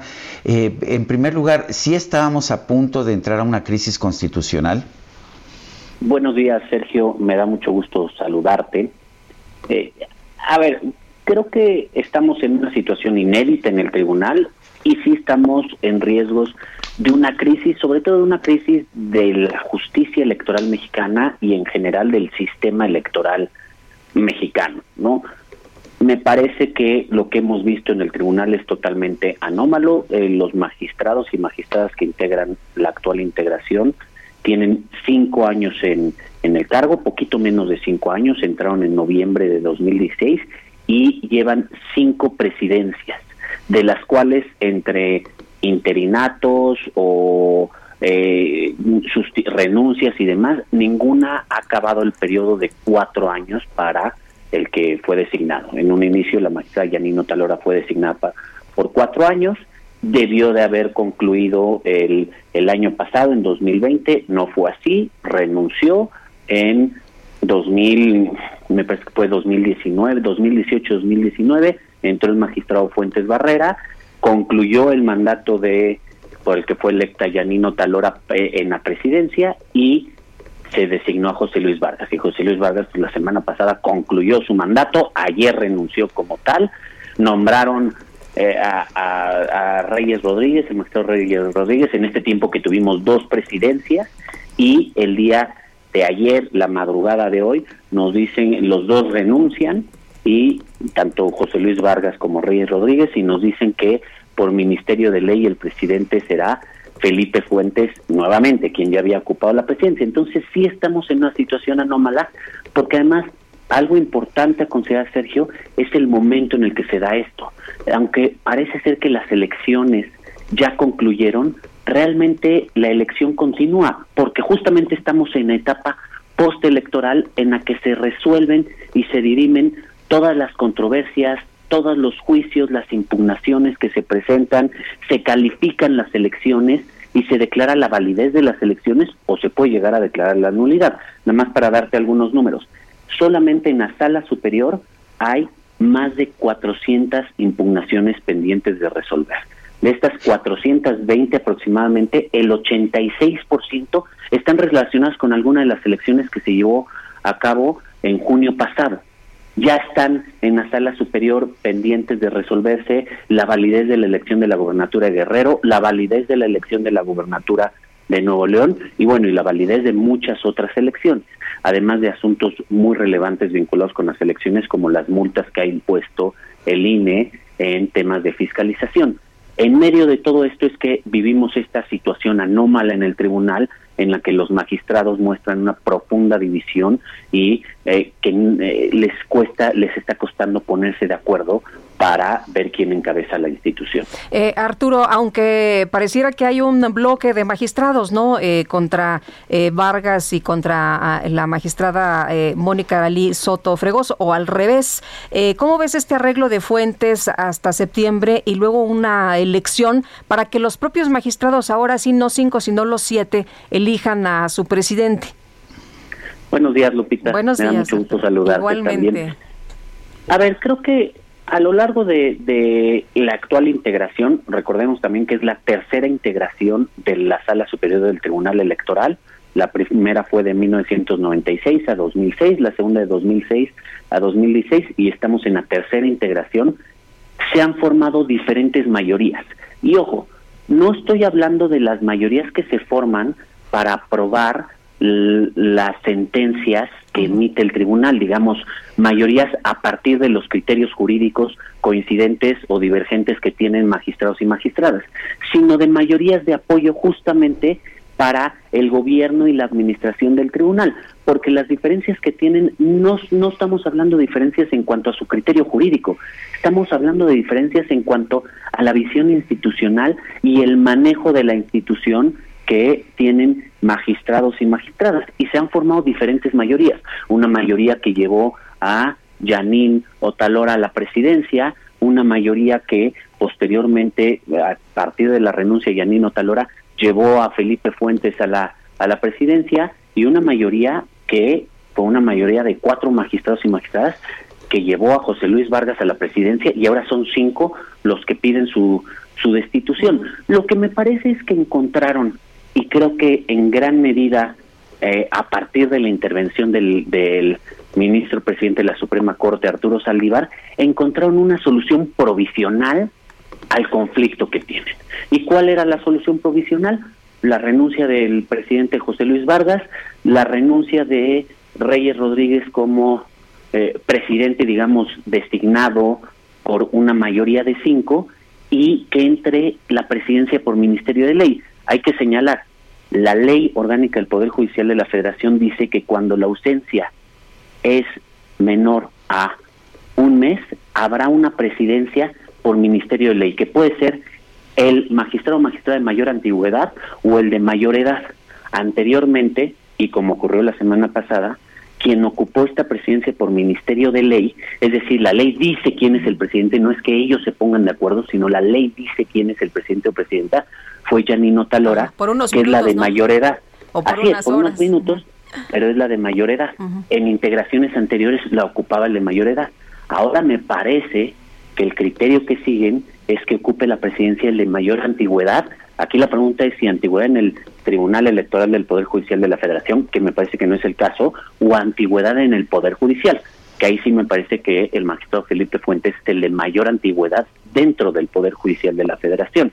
Entonces, creo que es una solución provisional la que encontraron y en tres semanas vamos a volver a vivir la una nueva designación, una nueva presidencia y sobre todo lo más difícil es que ellos tienen que llegar a acuerdos sobre quién será el presidente o la presidenta en, en este Pero caso. le quita mucha presión, ¿no? El propio ministro o presidente le dijo al magistrado Vargas, mejor hágase a un lado. Pues a ver, a- al, al menos me parece que quita un poco el, eh, disuelve un poco la crisis momentáneamente en lo que se enfocan a resolver todas estas impugnaciones que están pendientes. Porque, repito, me parece que una de las cosas importantes es el dar certeza a la elección. Y vienen cuestiones muy importantes de aquí al, por ejemplo, la conformación de la Cámara de Diputados, ¿no? El INE hará la conformación final, la asignación final de, de diputaciones de representación proporcional, con lo que ya sabremos con toda certeza cómo queda la Cámara de Diputados y eso se va a impugnar seguramente ante el Tribunal Electoral. La sala superior tendrá que resolverlo y pues hay que tener una definición. Hay fechas fatales en la ley. El 23 de agosto es una de ellas, ¿no? Eh, digamos, algunas elecciones a la gubernatura que están impugnadas, ya mencioné algunas de ellas, pero faltan varias más. Están las multas eh, que puso el INE en el caso de los influencers del Partido Verde Ecologista, las que puso a Movimiento Ciudadano en eh, por, las campañas o por lo ocurrido en la campaña de la gubernatura de Nuevo León y están otros muchos asuntos que son muy importantes. Entonces, yo creo que lo, lo que se buscó es ahorita dejar de lado estas divisiones, enfocarse en lo jurisdiccional, así lo dice el mismo boletín, y ya después retomar y tratarse de poner de acuerdo. Ahora, sí hay que tener muy claro que no es ni una solución definitiva, ni tampoco quiere decir que con esto se acaben los problemas o se diriman las diferencias. Si hay algo que ha caracterizado esta integración prácticamente desde el principio, es la división, son las diferencias y que además algo muy importante, que las han hecho públicas, han, estas diferencias y estas divisiones las han hecho públicas y las han llevado al plano de los medios de comunicación, de, digamos, de las mismas redes sociales, así ha sido constantemente. Hay otros órganos colegiados que sin duda tienen diferencias y sin duda eh, no están de acuerdo todos sus integrantes, pero que lo manejan esto al interior. Digamos, la ropa sucia se lava en casa y no sale de ahí y tratan de mostrar unidad hacia el exterior. Me parece que en el caso de la sala superior no ha sido así y es, es el, el rumbo que ha decidido tomar esta integración desde prácticamente el inicio en 2016-2017. Arturo Espinosa Silis, abogado en Derecho Electoral, director de Estrategia Electoral, gracias por conversar con nosotros. Muchísimas gracias y muy buenos días, Sergio y Lupita. Gracias. En Soriana, el ahorro es para todos con la oferta de cada día. Hoy martes 10, dale lo mejor a tu familia, aprovechando que el pollo entero está a solo 36.90 el kilo. Soriana, la de todos los mexicanos. Agosto 10 o hasta agotar existencia. Hasta 3 kilos por cliente. Aplican restricciones. Aplica en Hiper y Super. Y vamos a un resumen de la información. En su conferencia de prensa de esta mañana, el presidente López Obrador se comprometió a garantizar la seguridad de todos los periodistas y dirigentes sociales del país. Ya la autoridad no está al servicio de las mafias. De modo que reitero mi solidaridad a esta periodista, Azucena Oresti, y a todos los periodistas con la garantía de que siempre nuestro gobierno va a proteger a quienes llevan a cabo este oficio, quienes se dedican al noble oficio del periodismo. Y a todos, dirigentes sociales y a todos los ciudadanos. Es nuestra responsabilidad y la asumimos. El canciller Marcelo Ebrard informó que el gobierno de los Estados Unidos va a donar a México 3.5 millones de vacunas contra COVID-19 de la farmacéutica Moderna y 5 millones de AstraZeneca. El secretario de Defensa de los Estados Unidos, Lloyd Austin, presentó un plan para establecer como obligatoria la vacunación contra el COVID-19 para todos los integrantes de las Fuerzas Armadas de ese país. Jorge Messi, padre y representante del futbolista argentino Lionel Messi, confirmó que esta tarde su hijo va a firmar su nuevo contrato con el Paris Saint-Germain.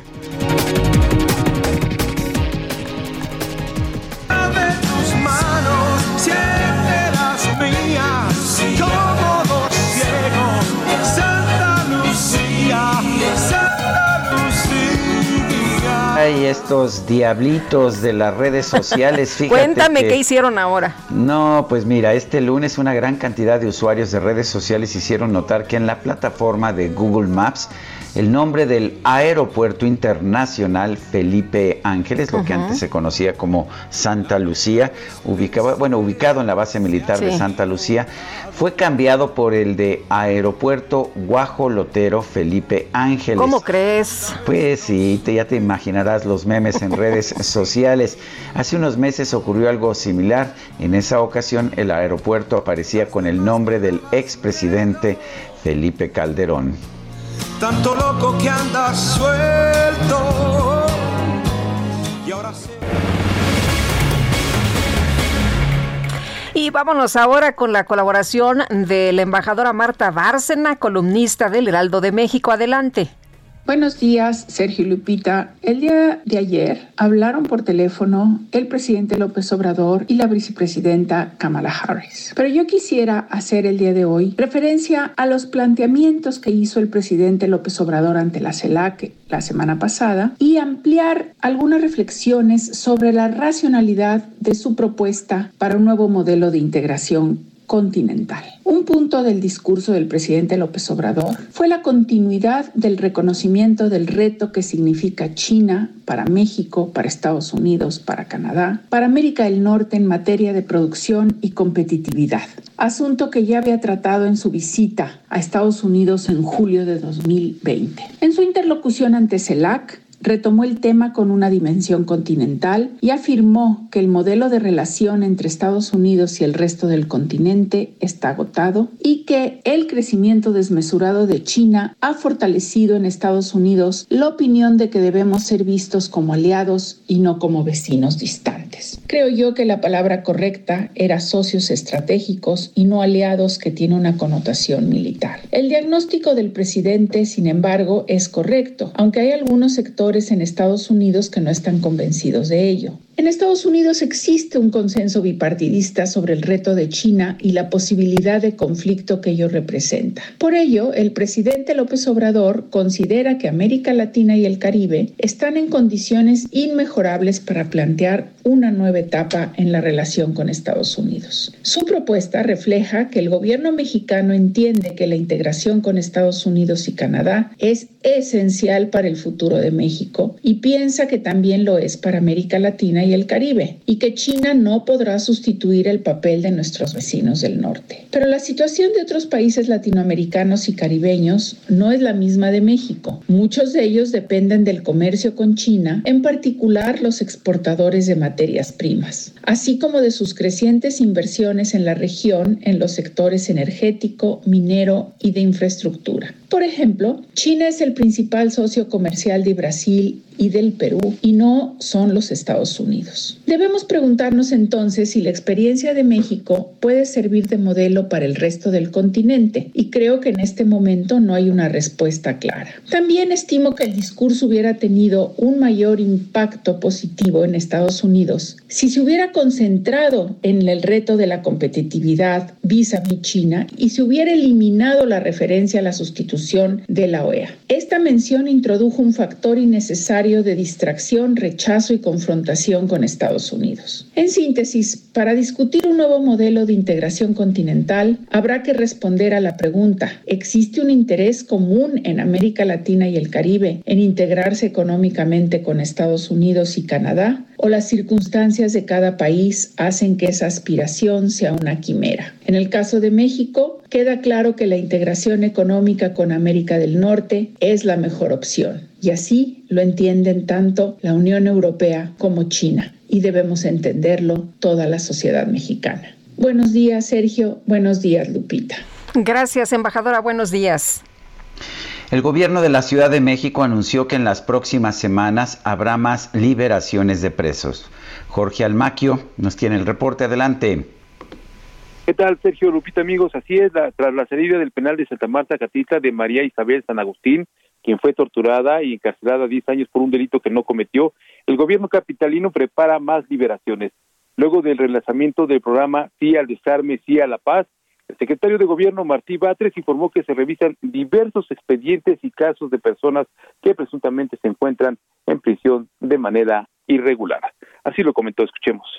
Se están analizando varios casos parecidos al de la señora Isabel San Agustín. Eh, aquí se toman en cuenta en este análisis varios elementos que son el, tipo de delito cometido, no grave, eh, la edad o este, que la persona tenga una enfermedad crónico-degenerativa o también los casos en que se haya denunciado tortura, se haya realizado el protocolo correspondiente para, para conocer a fondo que en efecto la persona haya sido torturada para obtener una declaración. Patrick Guadarrama indicó que hay varias decenas de personas que podrían estar en estos supuestos, por lo que se revisa con mucho cuidado expediente por expediente. Resaltó que diversos casos podrían concretarse próximamente, aunque serán las autoridades encargadas de revisar estos expedientes quienes determinarán cuáles obtienen la liberación. Por otro lado, comentarles que con la meta de aumentar en más de un millón el número de derechohabientes de la pensión para personas adultas mayores en la Ciudad de México, la Secretaría de Bienestar comenzó este lunes el registro de personas mayores de 65 años en los módulos instalados en las 16 alcaldías capitalinas. Actualmente en la CDMX se benefician de este programa 883.579 personas, a quienes se sumarán 225.479 más en el periodo de registro que concluye el próximo 5 de septiembre para llegar a un millón ciento nueve mil cincuenta y ocho derechohabientes. De esta manera, el registro aquí en la ciudad se lleva a cabo en los módulos de acuerdo con el siguiente calendario. Iniciaron ayer con las letras A, B y C. Em, hoy, el día de hoy, eh, les toca a la gente que cuyo apellido paterno inicia con la D, la E, la F y G. Mañana la H, la I, la J, la K.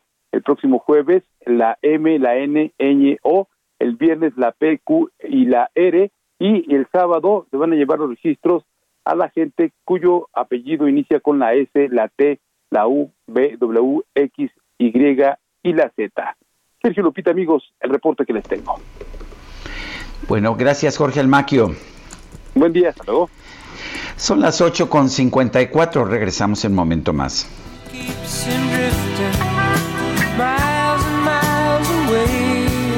Searching for the songs to play. Then you listen to the music and you like to sing along. You want to get. Sergio Sarmiento y Lupita Juárez quieren conocer tu opinión, tus comentarios o simplemente envía un saludo para ser más cálida esta mañana. Envía tus mensajes al WhatsApp 5520 109647.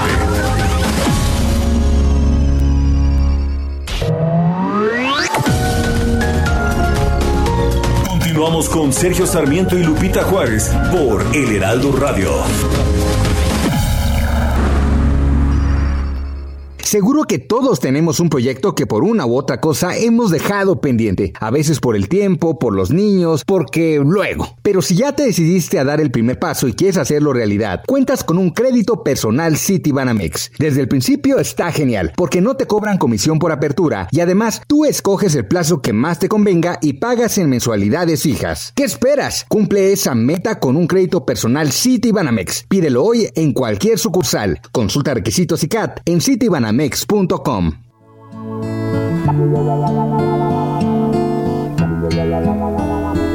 If a picture paints a thousand words, then why can't I paint you? The words will never show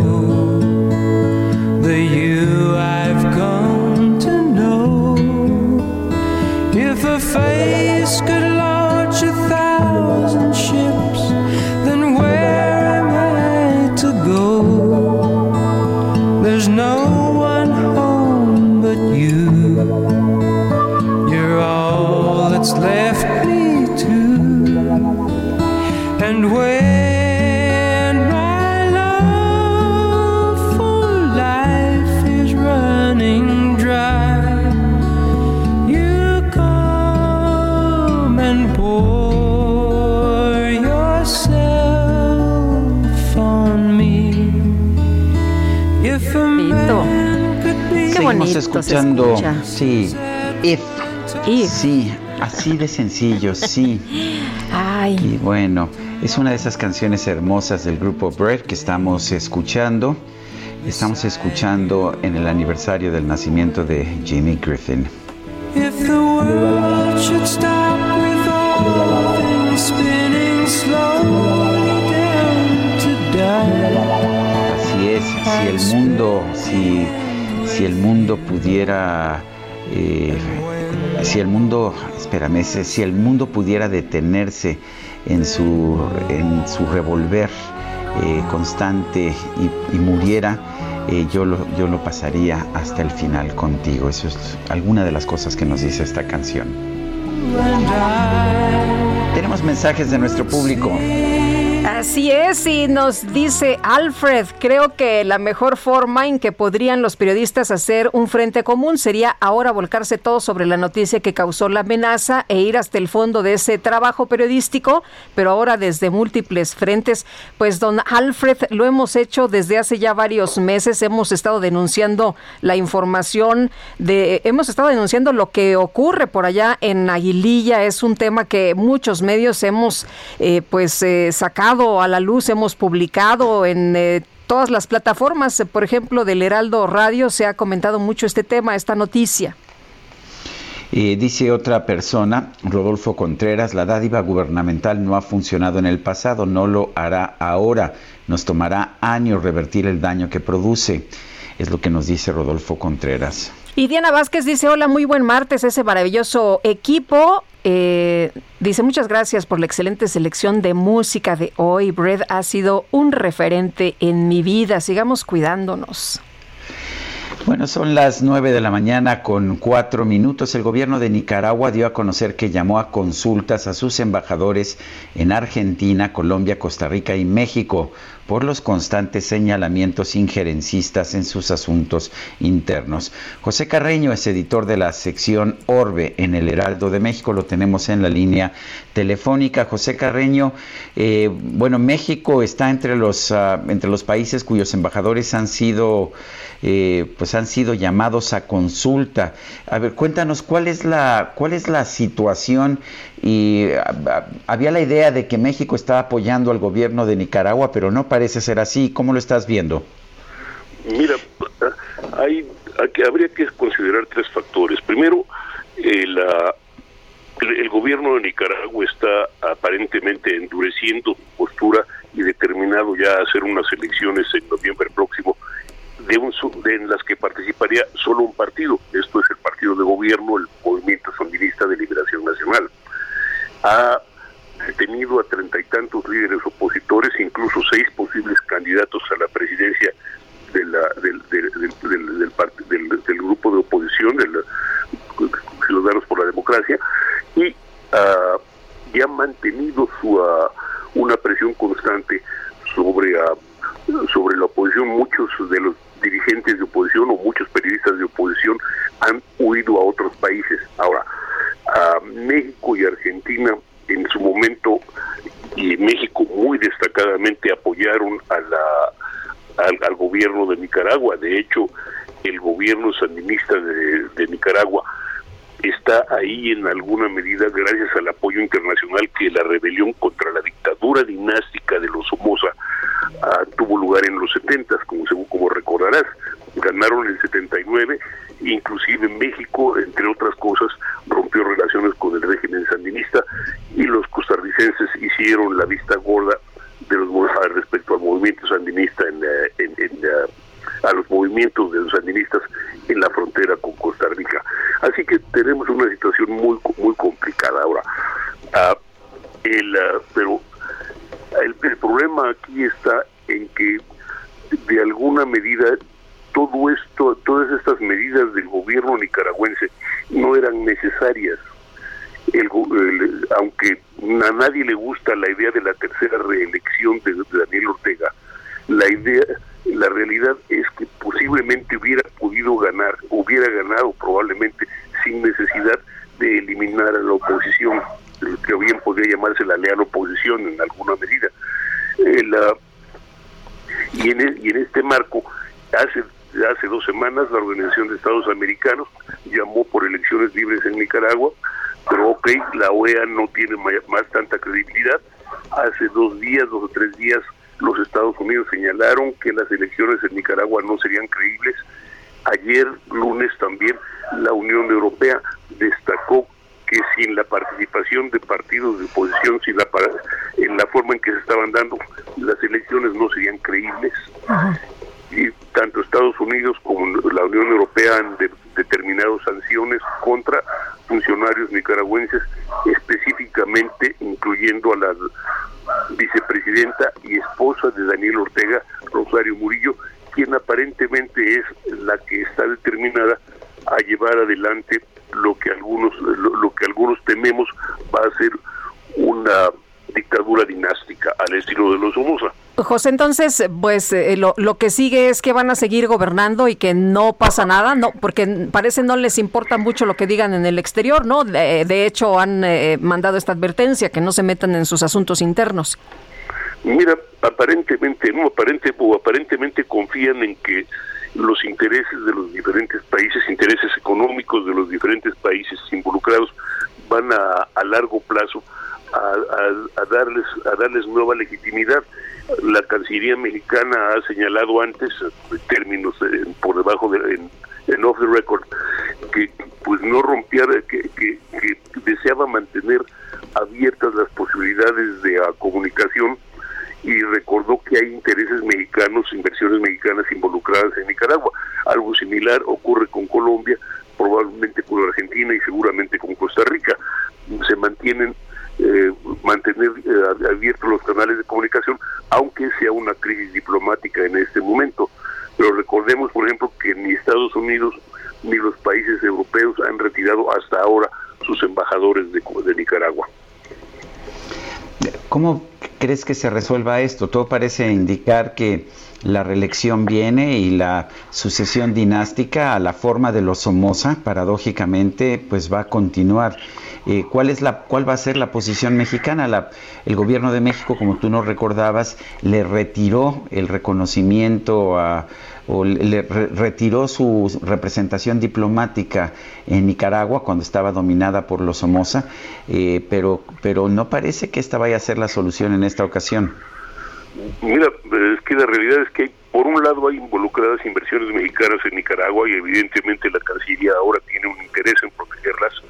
La segunda parte es que no es lo mismo, esto es, eh, siendo, siendo tan parecido, no acaba de ser lo mismo, sino por otra razón, porque ahora, para poner un ejemplo, el gobierno de Nicaragua está alegando no solo soberanía y derecho a la autodeterminación, sino los problemas de integración eh, regional que tanto preocupan al presidente López Obrador.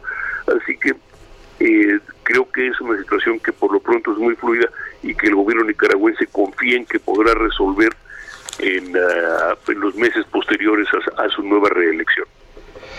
Yo quiero agradecerte, José Carreño, editor de la sección Orbe del Heraldo de México, esta conversación. Sergio, siempre es un placer. Gracias. Bueno, y este lunes la ONU publicó el nuevo informe del Grupo Intergubernamental de Expertos sobre el Cambio Climático y Ninel Escobar es subdirectora de Cambio eh, Climático en eh, México del World Wildlife Fund, eh, del Fondo Mundial para la Naturaleza. Y Ninel, gracias por platicar con nosotros de un tema que nos debe de preocupar a todos, pero también que nos debería de estar ocupando. Buenos días. Buenos días, un saludo al auditorio. Eh, Ninel, cuéntanos qué es lo que nos dice este nuevo informe del Grupo Intergubernamental de Expertos sobre el Cambio Climático. Pues este reporte es nuevamente un llamado de alerta y de acción eh, a los gobiernos y a la ciudadanía del mundo a enfrentar la crisis climática que a la luz de la evidencia científica pues se ve en un punto de emergencia o de alarma. Eh, los los elementos que da este reporte, si bien refuerzan eh, los hallazgos que ya se han venido diciendo desde el primer reporte que salió en 2013, pues lo que sí reflejan es que estamos en una situación más crítica de lo que antes se hubiera pensado.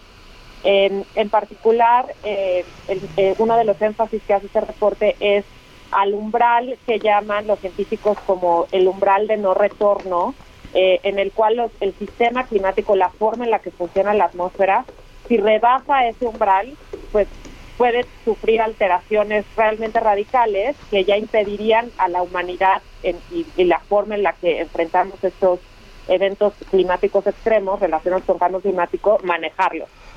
Eh, ese, ese umbral está en el 1.5 grados y actualmente la atmósfera ya se ha calentado 1.1 grados. Y el problema es que en los escenarios futuros, en todos los escenarios futuros que plantea este reporte, ese umbral se rebasa eh, alrededor del 2040, siendo que la meta del Acuerdo de París es no rebasar ese umbral a finales de siglo. Eh, Ninel, ¿qué tendríamos que estar haciendo para eh, revertir esto? Y, bueno, eh, ¿todavía se puede? ¿Hay alguna acción que pudiera ayudar a que esto no ocurra, que no nos estemos prácticamente cocinando? Pues el llamado es a acelerar lo más posible todas las estrategias y todas las transiciones que viven los países o las transformaciones que viven los países para eliminar los combustibles fósiles de su economía. Eh, y paralelamente estar eh, impulsando las fuentes que absorben el CO2 de la atmósfera o los gases de efecto invernadero de la atmósfera, que es el control de la deforestación, la recuperación de zonas eh, verdes e incluso pues ciertas empezar a probar ciertas tecnologías que puedan ayudar a acelerar ese proceso de descarbonización de la atmósfera. Eh, se, puede, se puede lograr, muchos especialistas dicen que aun cuando se aplicaran todas las medidas del Acuerdo de París y muchas más, de todas formas no evitaríamos un calentamiento bastante superior que el uno y medio grados que, eh, que se ha establecido como pues el, tope, el límite máximo que podemos detener, que podemos tener. Eh, ciertamente eh, las evaluaciones que se han hecho de los compromisos que han hecho los países ante el Acuerdo de París, la mayoría de ellos han hecho compromisos insuficientes para estar en línea con, con, este umbral. Eh, en ese sentido, si todos hicieran lo que prometieron en el Acuerdo de París, como dice Sergio, pues no estaríamos cumpliendo la meta. Entonces, el llamado de este reporte es a aumentar la ambición y acelerar sobre todo el tiempo, porque es una carrera contra el tiempo. Tenemos menos de 10 años o alrededor de 10 años para realmente neutralizar eh, las emisiones eh, eh, de, CO2 en la atmósfera y eso implica cambios radicales en la tecnología, en las políticas públicas, en la, economía de, los países y sobre todo dejar de, invertir aún más en, en, combustibles fósiles, ¿no? Sobre todo para aquellos países como México que seguimos apostando eh, por, un, por una economía basada en combustibles. Muy bien, pues Nindel, muchas gracias por platicar con nosotros esta mañana. Muy buenos días. Gracias. Hasta luego. Oye, ¿te acuerdas que hace unos momentos eh, eh, leíamos un tuit del ministro presidente de la Suprema Corte, Arturo Saldívar, en el que señalaba que la crisis en el Tribunal Electoral del Poder Judicial había sido superada? Sí. Bueno, pues el presidente Andrés Manuel López Obrador en su conferencia de prensa dice que la crisis no ha sido superada en el Tribunal Electoral, que no les tiene confianza a los magistrados electorales, que lo mejor es una renovación tajante en el Tribunal Electoral bueno, él se ha pronunciado por una reforma no electoral y eh, no solo para los magistrados del Tribunal Electoral, hace unos días decía que deberían de renunciar todos. Eh, también eh, ha mencionado esta reforma electoral para el Instituto Nacional Electoral y bueno, pues así, así lo que expresa el presidente de la República esta mañana. Pues ah, me parece inquietante, la verdad es que si destituyeran en este momento a todos los magistrados del Tribunal Electoral sin haber calificado la elección, entonces sí tendríamos una crisis constitucional, eh, porque pues no se puede eh, simple y sencillamente dejar a la mitad la elección y no se puede cambiar ni las personas ni se puede cambiar la ley en estos momentos. Pero bueno, parece que el presidente no se da cuenta. Y Tacuas que decía también que el ministro presidente de la Corte, Arturo Saldívar, era el único honesto que podía llevar a cabo la reforma judicial. es que porque pues había una podredumbre, ¿no? Pues sí, pero ahora le cuestiona este, la verdad, este gran logro que ha tenido el ministro Saldívar para lograr un acuerdo entre los magistrados. Pero en fin, eh, vamos a otros temas. El juez Juan Pablo Gómez Fierro este juez especializado en materia de competencia declaró inconstitucional la reforma a la ley de la industria eléctrica impulsada por el presidente López Obrador. Esta reforma que se dio a conocer o que se promulgó en marzo pasado, según el juez, limita la libre competencia y es discriminatoria ya que da prioridad al despacho de energía generada por centrales de la Comisión Federal de Electricidad, incluidas las que queman combustorio y carbón, sobre las fuentes renovables privadas. Esto es lo que dice el juez en sus argumentos. Dice que la nueva legislación ocasiona que se limite el despacho de centrales eléctricas que pueden ser más eficientes, lo que se reflejará en tarifas eléctricas más elevadas para los consumidores finales, en detrimento del criterio de sustentabilidad y sin favorecer el crecimiento de oportunidades de desarrollo de energías limpias, baratas y eficientes que reduzcan el costo de la energía. Bueno, pues este es un amparo un amparo ya eh, que se notifica a cuatro filiales del grupo español Naturgy Energy y es la primera sentencia que resuelve ya sobre el fondo, sobre los alegatos de inconstitucionalidad eh, acerca de esta ley de la industria eléctrica. Bueno, y en otros, en otros temas, Gabriela de la Garza es una actriz que me encanta, mi querido Sergio. Y resulta que HBO estrenó una serie que se llama Amarres. Amarres, me suena, me suena así como, como de brujería. Gabriela de la Garza, ¿cómo estás? Qué gusto saludarte esta mañana. Buenos días. ¿Cómo te llamas? Ana. No quiero que me hables. Estoy hasta la madre. Déjame morir. Si yo tuviera que elegir una vida B, ¿qué serías? Soltera. Sin deuda. Bueno, pues parte, parte de esta serie, Amarres. ¿Cómo estás? Qué gusto saludarte. Buenos días. Muy bien, muchas gracias. ¿Ahí me escuchan bien? Te escuchamos muy bien. Muy bien, Gabriela. pues, cuéntanos de Amarres. Pues muy contenta. Estamos a punto de estrenar, no hemos estrenado. Se estrena el próximo jueves. Eh, como bien dicen, por HBO Max.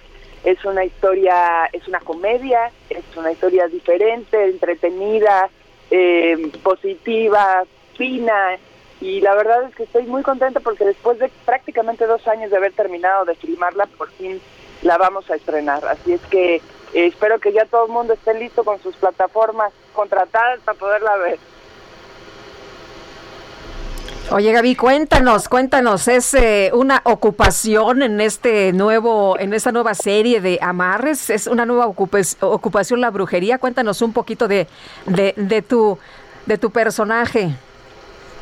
Pues miren, eh, me toca me toca hacer a Ana, que es una mujer pues un poco peculiar, es, la madre de tres hijos, eh, cada uno de un padre distinto por diferentes circunstancias que le han tocado en la vida y bueno, es una mujer de clase media, eh, donde tiene que pues salir todos los días a, sacar a sus hijos adelante con las herramientas que tiene. Y pues una de ellas es precisamente retomar el negocio de brujería que le hereda a su abuela, eh, que le, hereda un, un puesto en el mercado de Sonora.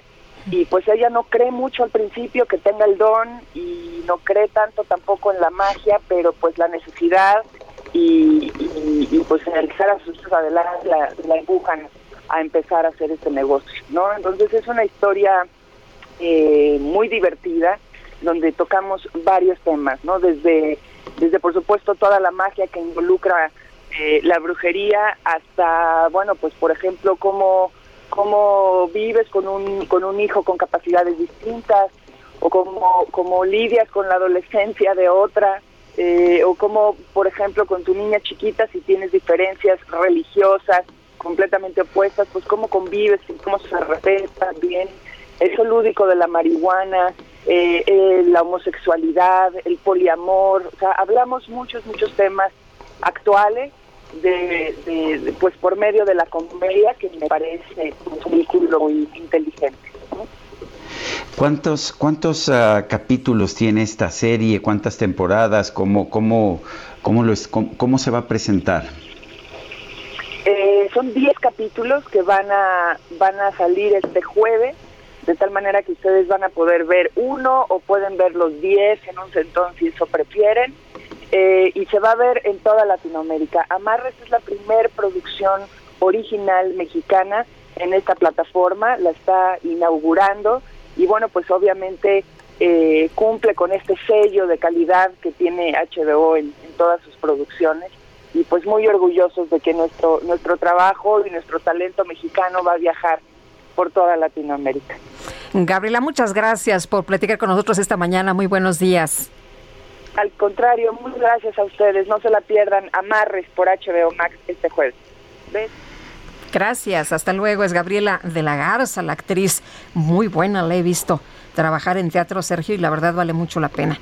Bueno, yo sé que tú eres teatrera y esto es algo que pues finalmente todos apreciamos. He visto eh, una y otra vez cómo pues finalmente eh, el teatro para ti es algo realmente tan importante. Pero vámonos a las calles de la Ciudad de México. Alan Rodríguez, adelante. Lupita Sergio, muy buenos días. Nos encontramos en estos momentos en la calle de Seminario, a un costado del Palacio Nacional, en donde tenemos una congregación alrededor de 300 personas. Se trata de gente, familiares, amigos, de personas que se encuentran recluidas en los penales de los alrededores de la Ciudad de México, los cuales están solicitando apoyo del presidente de la República, Andrés Manuel López Obrador, para ingresar a un programa de amnistía, ya que denuncian que la mayoría de las personas que se encuentran recluidas han sido víctimas de tortura y este fue el método por el cual ellos declararon su culpabilidad en los crímenes que se les imputa. Al momento todavía no han sido atendidos por personal de la oficina de presidencia, sin embargo ellos van a continuar en esta movilización hasta que sus peticiones sean escuchadas. Por lo pronto, Sergio Lupita, el reporte. Muchas gracias, Alan Rodríguez. Muy buen día. Bueno, son las nueve, las nueve de la mañana con 23 minutos. Tenemos un teléfono de WhatsApp, a ese nos puede usted hacer llegar sus comentarios. Y como yo no lo recuerdo, seguramente Guadalupe Juárez Aquí en este tengo, momento, ni tarda ni perezosa, nos va a dar ese número de WhatsApp. 5520 10 96 47. Ya, Bueno, ya me lo pues- aprendí mejor porque luego se nos pierde el papelito que tenemos por acá y es un sufrir. Sí, ¿verdad? Bueno, ¿será, será que ya con, con- con la edad empieza, empieza a fallarte? Dicen que la memoria de corto plazo, pero me acuerdo del teléfono que tuvimos durante 15 años. Mejor vámonos a una pausa, ¿te parece, Me Guadalupe? parece muy bien. 5520 10 96 47. Regresamos. Muy bien. today beside you all the way. If the world should stop with all things spinning slowly down to die, I'd spend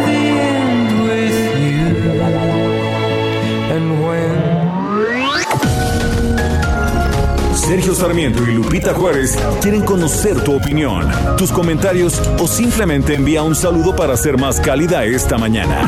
Envía tus mensajes al WhatsApp 5520 109647.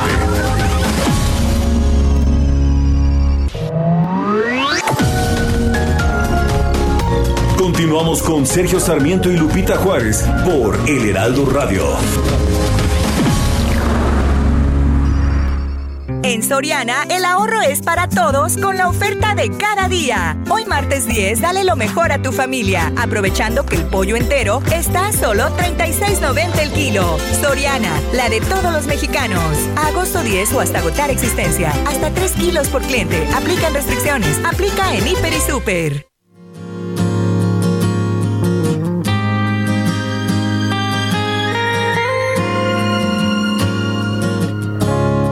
Baby, I'ma want you.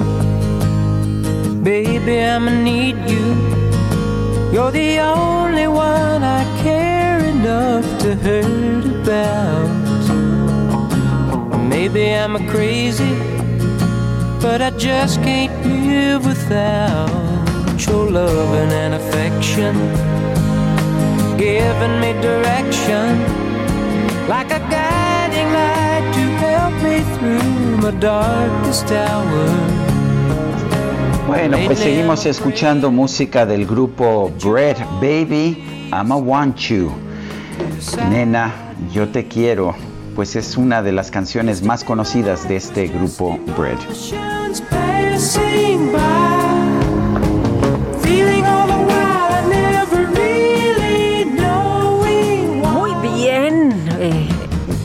Qué, bonita música y qué bueno que lo estamos disfrutando. Oye, nos dice una persona al auditorio, buenos días, reciban saludos desde Atizapán, Estado de México. Mi nombre es José Jasso y necesito un favor, solicito a través de su noticiario tres donadores de sangre O positivo para la señora Irene Valtierra Neri, quien está hospitalizada en la clínica 58 del IMSS, ubicada en Santa Mónica. Nos deja un número telefónico. A veces es difícil apuntarlo, a lo mejor si va uno en el auto, pero lo podemos colocar en nuestro, en nuestro tweet. Puede ser.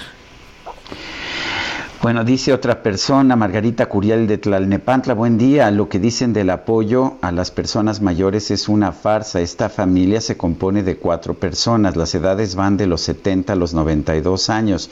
Nos inscribimos en noviembre de 2019 y nunca hemos recibido nada.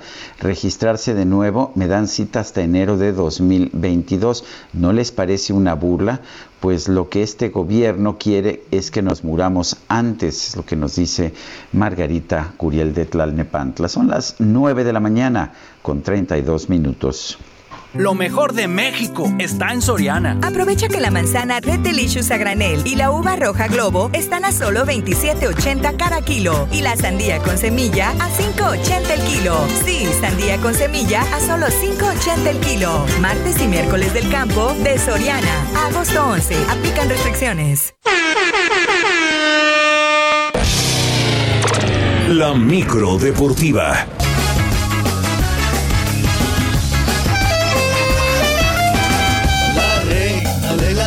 Noche,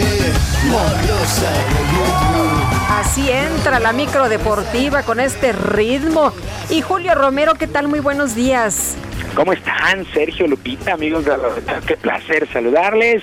Muy buenos días, estamos arrancando este martes y bueno, la verdad es que París está vuelta loca porque el equipo del PSG, el Paris Saint-Germain, ha anunciado que van a contratar al argentino Lionel Messi. El día el día de ayer cientos de aficionados se quedaron esperando en el aeropuerto privado y también en el estadio de los Príncipes, en el Parque de los Príncipes porque ya esperaban a Messi, pero él estaba en su casa nadando ahí con su amigo eh, Luis Suárez y ya el día de hoy se informa, se informa que Messi ya viajó a la ciudad de París para firmar con el París Saint Germain, así es que el vaya Trabuco que va a formar este equipo del PSG, obligadísimo a ganar la Champions y también obligadísimos a jugar bien y a dar buen espectáculo porque pues, va a traer un muy buen equipo el París Saint Germain. Espera que en las próximas horas se den a conocer los detalles y se haga oficial esta contratación, pero Messi ya está en París. Mientras que en el balompié local, en el cierre de la fecha 3 del torneo Grita México, pues el equipo de los rojinegros del Atlas sorprendió al Pachuca en la misma cancha del Estadio Hidalgo. Lo venció 1 por 0 de visita. Julio César Furch desde el minuto 4 hizo el único tanto de este duelo para el equipo tapatío. Triunfo para el Atlas el día de ayer por la noche que cerró esta jornada número 3. Y luego de su participación con la selección en los Juegos Olímpicos, el defensa central de los Pumas, Johan Vázquez, estaría saliendo del club para incorporarse al Génova de Italia. Según reportes, el zaguero se habría ya despedido de sus compañeros y del cuerpo técnico en los Estados Unidos, previo al duelo que sostendrán el día de mañana en la League's Cup. El cambio sería a préstamo con opción a compra. De por sí los Pumas andan de capa caída sin jugadores y sale pues su último ciclo Johan Vázquez en lo económico, pues a ver si mejoran y con esto contratan algo. Pero la verdad es que sí es una baja bien sensible para el equipo de los Pumas. En otras cosas, una verdadera fiesta se vivió el día de ayer en el aeropuerto de La Paz, Baja California, para recibir a la clavadista Gabriela Agúndez después de su medalla que consiguió, su medalla de bronce en los clavados sincronizados en los Juegos Olímpicos. La juvenil destacó la entrega que tuvo toda la delegación a pesar de que no se lograron los objetivos trazados.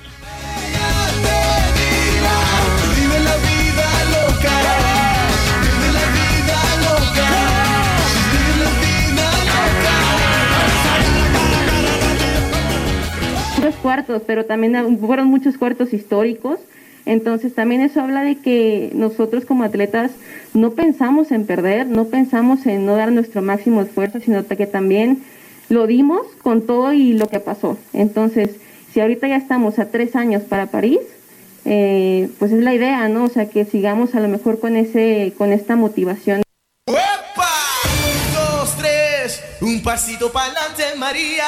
Dos, tres. Hay que recordar que México solamente consiguió cuatro medallas de bronce y la directora general de la CONADE, Ana Gabriela Guevara, había pronosticado pues por lo menos 10 preseas para una actuación histórica, pues no, no se logró, se quedó lejos, lejos del objetivo. Pues así las cosas con la delegación de nuestro país.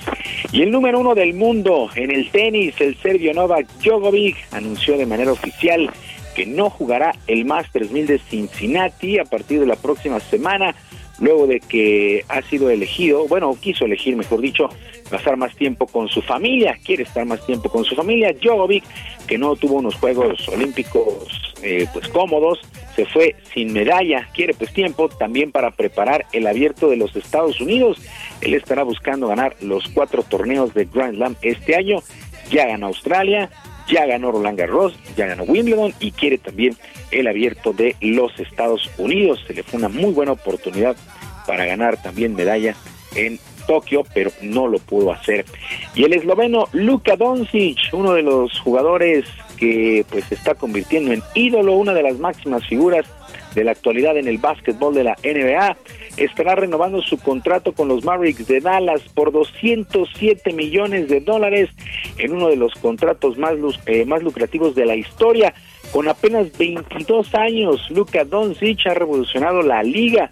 Eh, pues se dijo honrado y emocionado de mantenerse en Dallas, en donde pues es el gran consentido. Llevó también a su selección al cuarto lugar en los Juegos Olímpicos, pero Luka Doncic en verdad, en verdad está convertido en un ídolo en la NBA y pues nada más 207 millones de dólares por cinco temporadas en la NBA. Y actividad en el béisbol de las grandes ligas. Resultados el día de ayer. El equipo de los indios de Cleveland venció 9 por 3 a los rojos de Cincinnati. Las medias blancas de Chicago apalearon 11 carreras por una a los mellizos de Minnesota. Los Yankees, los Yankees 8 por 6 sobre los Reales de Kansas City y los Padres de San Diego 8 por 3 vencieron a los Marlines de Miami. Ya estamos en la segunda mitad de la campaña allá en las grandes ligas y por lo pronto los líderes, los líderes de división en la Liga Americana comandan el este, las mantarrayas de Tampa Bay, las medias blancas de Chicago en la central y los Astros de Houston, mientras que los líderes de división en la Liga Nacional, los Phillies de Filadelfia, los Cerveceros de Milwaukee y los Gigantes de San Francisco, insisto ya la segunda mitad de la campaña en las grandes ligas. Sergio Lupita, amigos del auditorio, la información deportiva este martes, que sea un gran día. Yo como siempre les mando abrazo a la distancia. Muchas gracias, Julio. Muy buenos días. Un muy buen día para todos. Son las 9 de la mañana con 39 minutos y vamos a un resumen de la información. En Soriana, el ahorro es para todos con la oferta de cada día. Hoy martes 10, dale lo mejor a tu familia, aprovechando que el pollo entero está a solo 36.90 el kilo. Soriana, la de todos los mexicanos. A agosto 10 o hasta agotar existencia. Hasta 3 kilos por cliente. Aplican restricciones. Aplica en Hiper y Super. El ministro presidente de la Suprema Corte de Justicia, Arturo Saldívar, aseguró que la crisis en el Tribunal Electoral ya quedó superada tras el acuerdo para nombrar al magistrado Felipe Fuentes como presidente del organismo por Ministerio de Ley. Por su parte, el presidente Andrés Manuel López Obrador consideró, a diferencia de lo que dice el ministro Arturo Saldívar, que aún no se ha resuelto la crisis en el Tribunal Electoral. Aseguró, lo mejor es impulsar una renovación tajante en este organismo. No, no coincido. No coincido, eso eh, tiene que renovarse. No hay más que una renovación tajante, tanto en el INE como en el tribunal. Por otro lado, el presidente López Obrador respaldó la decisión de la jefa de gobierno de la Ciudad de México, Claudia Sheinbaum, de mantener el semáforo naranja por COVID-19 en la capital del país. Y el gobierno de Nicaragua llamó a consultas a sus embajadores en Argentina, Colombia, Costa Rica y México para tratar los constantes señalamientos injerencistas, así se refirió, en sus asuntos internos. ¿Qué es lo que hace taxista seduciendo taxista construyendo una herida? ¿Qué es lo que hace un taxista de una dama? Pues en Sonora se hizo viral la historia de un joven identificado como José GM, quien compartió un video en redes sociales para relatar que mientras viajaba en un taxi se le cayó su cartera y al intentar agarrarla se encontró a un niño dormido en el piso. Posteriormente José y el conductor contactaron a la pasajera que había olvidado a su hijo en el vehículo y juntos lo regresaron a su familia. Me sonreía en el espejo y se sentaba de lado. Espera, pero ¿el niño es de usted? Mande. ¿El niño es de usted? Sí. ¿Sí? El niño ¿No es de usted? No manches. No es usted. Ah, no manches, no es usted, neta. No, de- yo, yo, yo me agaché para buscar mi cartera. Neta, no es usted. No manches. Bueno, creo que no es la primera persona que ha olvidado a su hijo, ¿no? En un taxi, a ver, levanten la mano. Vamos a cambiar de tema y fíjense que tenemos un libro que se llama Hidalgo, la otra historia de Editorial Océano y José Luis Trueba Lara es el autor y está en la línea telefónica. José Luis, gracias por platicar de la novela con nosotros esta mañana. Muy buenos días. Muy buenos días, Lupita, muy buenos días, Sergio. Un honor estar con ustedes, con su público, por supuesto. Gracias, José Luis. Cuéntanos, hay otra historia, o sea, no es el prócer, eh, el prócer sin mancha que, que del que nos han hablado siempre. Este es un hombre complejo, este Hidalgo que retratas. Cuéntanos de esta otra historia. Te cuento esta otra historia. Fíjate que normalmente, como bien lo acabas de decir, Hidalgo es puro bronce y mármol, o por lo menos así lo aprendemos en los libros de texto y en la historia oficial. Sin embargo, no nos preocupamos por el ser humano real que existió, es decir, un hombre de pasiones, un hombre que también cometió varios crímenes, un hombre que fue muy mal visto en su época, no solo por los realistas, sino por la gente que también estaba a favor de la independencia. Es decir, es un individuo que fue censurado brutalmente durante por lo menos la mitad del siglo XIX. La gente lo acusa de comandar una turba, de tener un movimiento que no tenía ni pies ni cabeza, de, de ser el causante de grandes matanzas, de saqueos, y curiosamente de todo menos de buscar la independencia. Eh, José, es un fenómeno rarísimo. eh, José Luis, al principio de la novela lo que vemos de, de el conocido como padre de la patria, vemos que, pues es un hombre intolerante y muy violento que permite que haya pues eh, a- ataques, torturas, crímenes muy violentos, ¿no? Por supuesto. Incluso es tan violento que a él le debemos tres de las grandes matanzas de la guerra de independencia y contra inocentes. Eso es importante.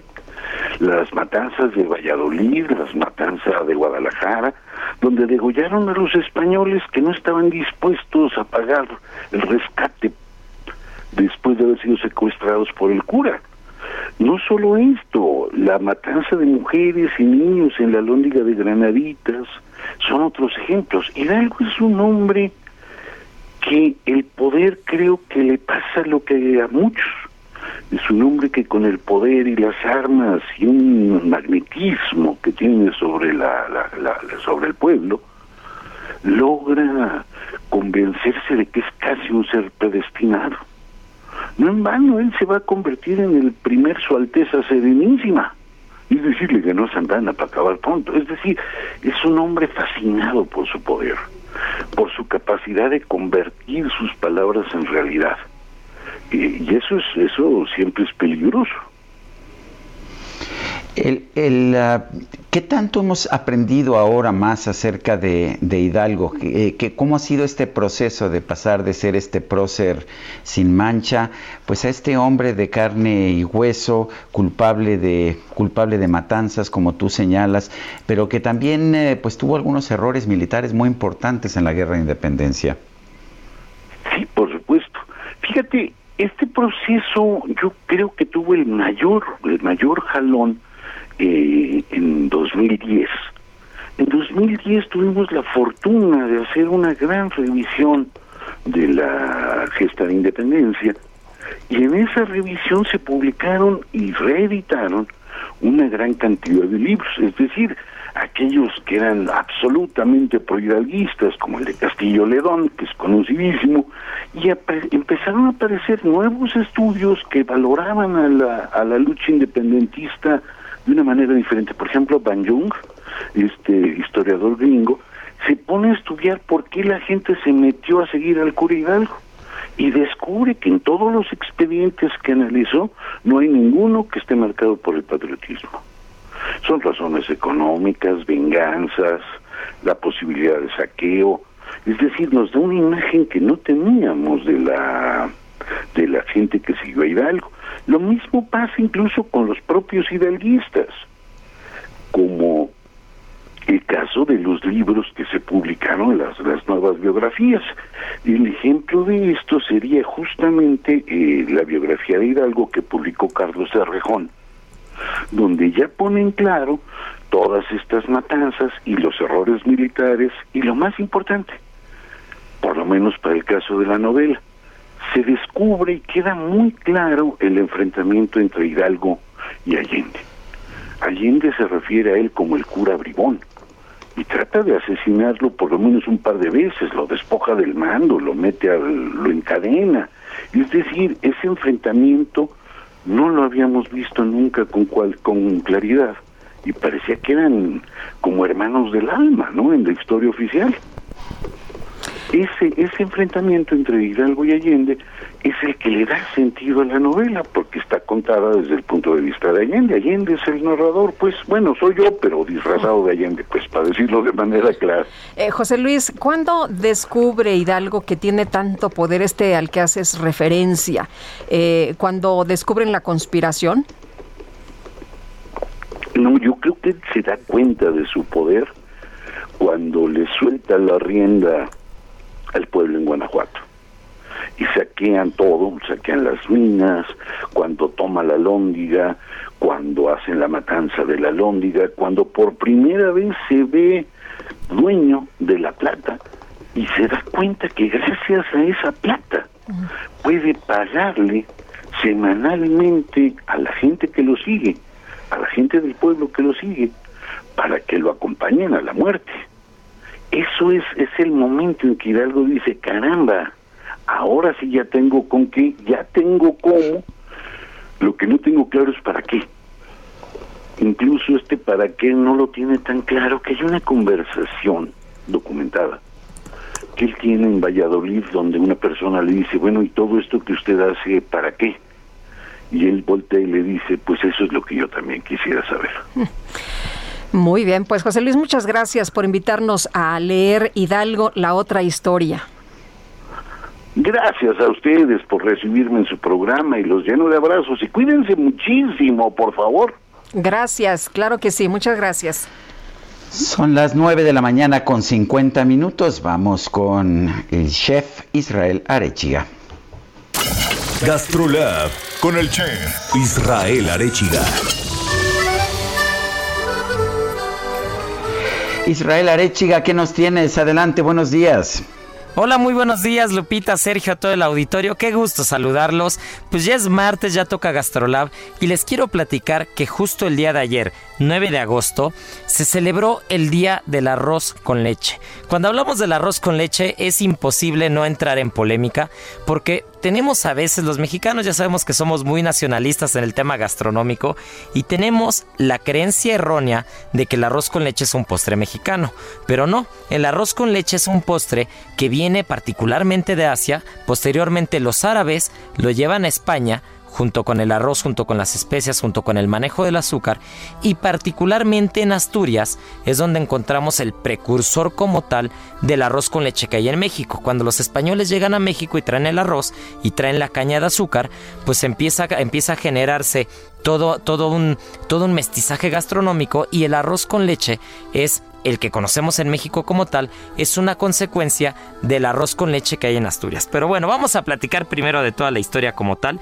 El arroz tiene origen sobre todo en Asia y posteriormente llega a Europa y África. Tras la colonización como tal, pues es cuando se exporta a América, pero bueno, al final, una vez que tenemos el arroz con leche como tal, vamos a encontrar diferentes variedades. Hay una variedad muy particular que no sé si ustedes la han escuchado, que se llama arroz emperatriz y se le añaden yemas de huevo. En Perú, por ejemplo, está el arroz zambito, que es un arroz con leche, que lleva chancaca, que es lo mismo que para nosotros es el piloncillo, nueces pasas y coco rallado. ¿no? En Italia vamos a encontrar que se aromatiza con cáscara de naranja, en Islandia se le agrega mantequilla, en Alemania se le agrega manzana y en Francia se le va a agregar almendras, caramelo y en Noruega cerezas. Entonces realmente, aunque creamos que el arroz con leche es muy nuestro, pues realmente el arroz con leche está regado por todo el mundo e incluso en Turquía es el postre más tradicional y se le llama sutlak. Y este postre lo vamos a encontrar por diferentes países, por todos los rincones del mundo, porque aparte el arroz tiene historias o tiene puntos bastante particulares. Este dato de verdad a mí me dejó asombrado, es espectacular. El cultivo de arroz ocupa el 10% de toda la superficie cultivable en todo el mundo. Imagínense el 100% de todo lo que se puede cultivar en la tierra, el 10% ya está ocupado por el arroz. Entonces, pues bueno, imagínense la importancia que tiene un postre tan tradicional como este. Pues realmente tenía que partir con un producto que, que tiene un origen milenario, que realmente desde los persas, los romanos, realmente el arroz ha sido usado por, por todas las culturas como tal.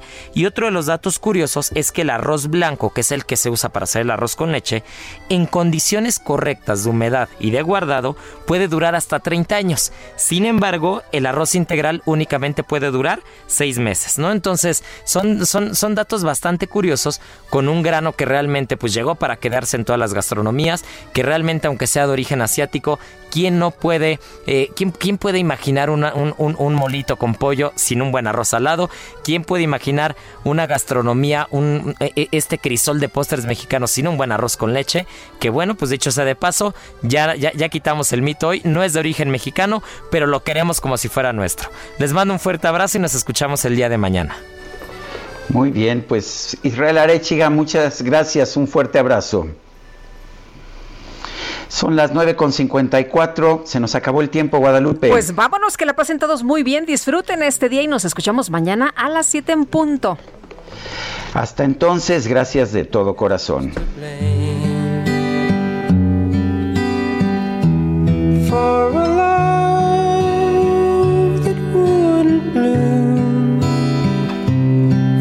The hearts that never played in tune. Like a lovely melody that everyone can sing. Take away the words that rhyme It doesn't mean a thing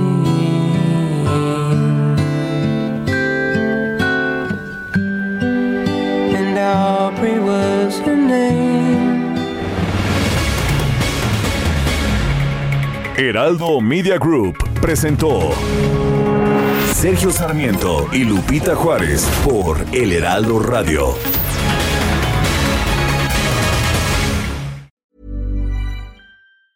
Even when we're on a budget, we still deserve nice things. Quince is a place to scoop up stunning high-end goods for 50 to 80% less than similar brands. They have buttery soft cashmere sweaters starting at $50, luxurious Italian leather bags, and so much more. Plus, Quince only works with factories that use safe, ethical, and responsible manufacturing. Get the high-end goods you'll love without the high price tag with Quince. Go to quince.com/style for free shipping and 365-day returns.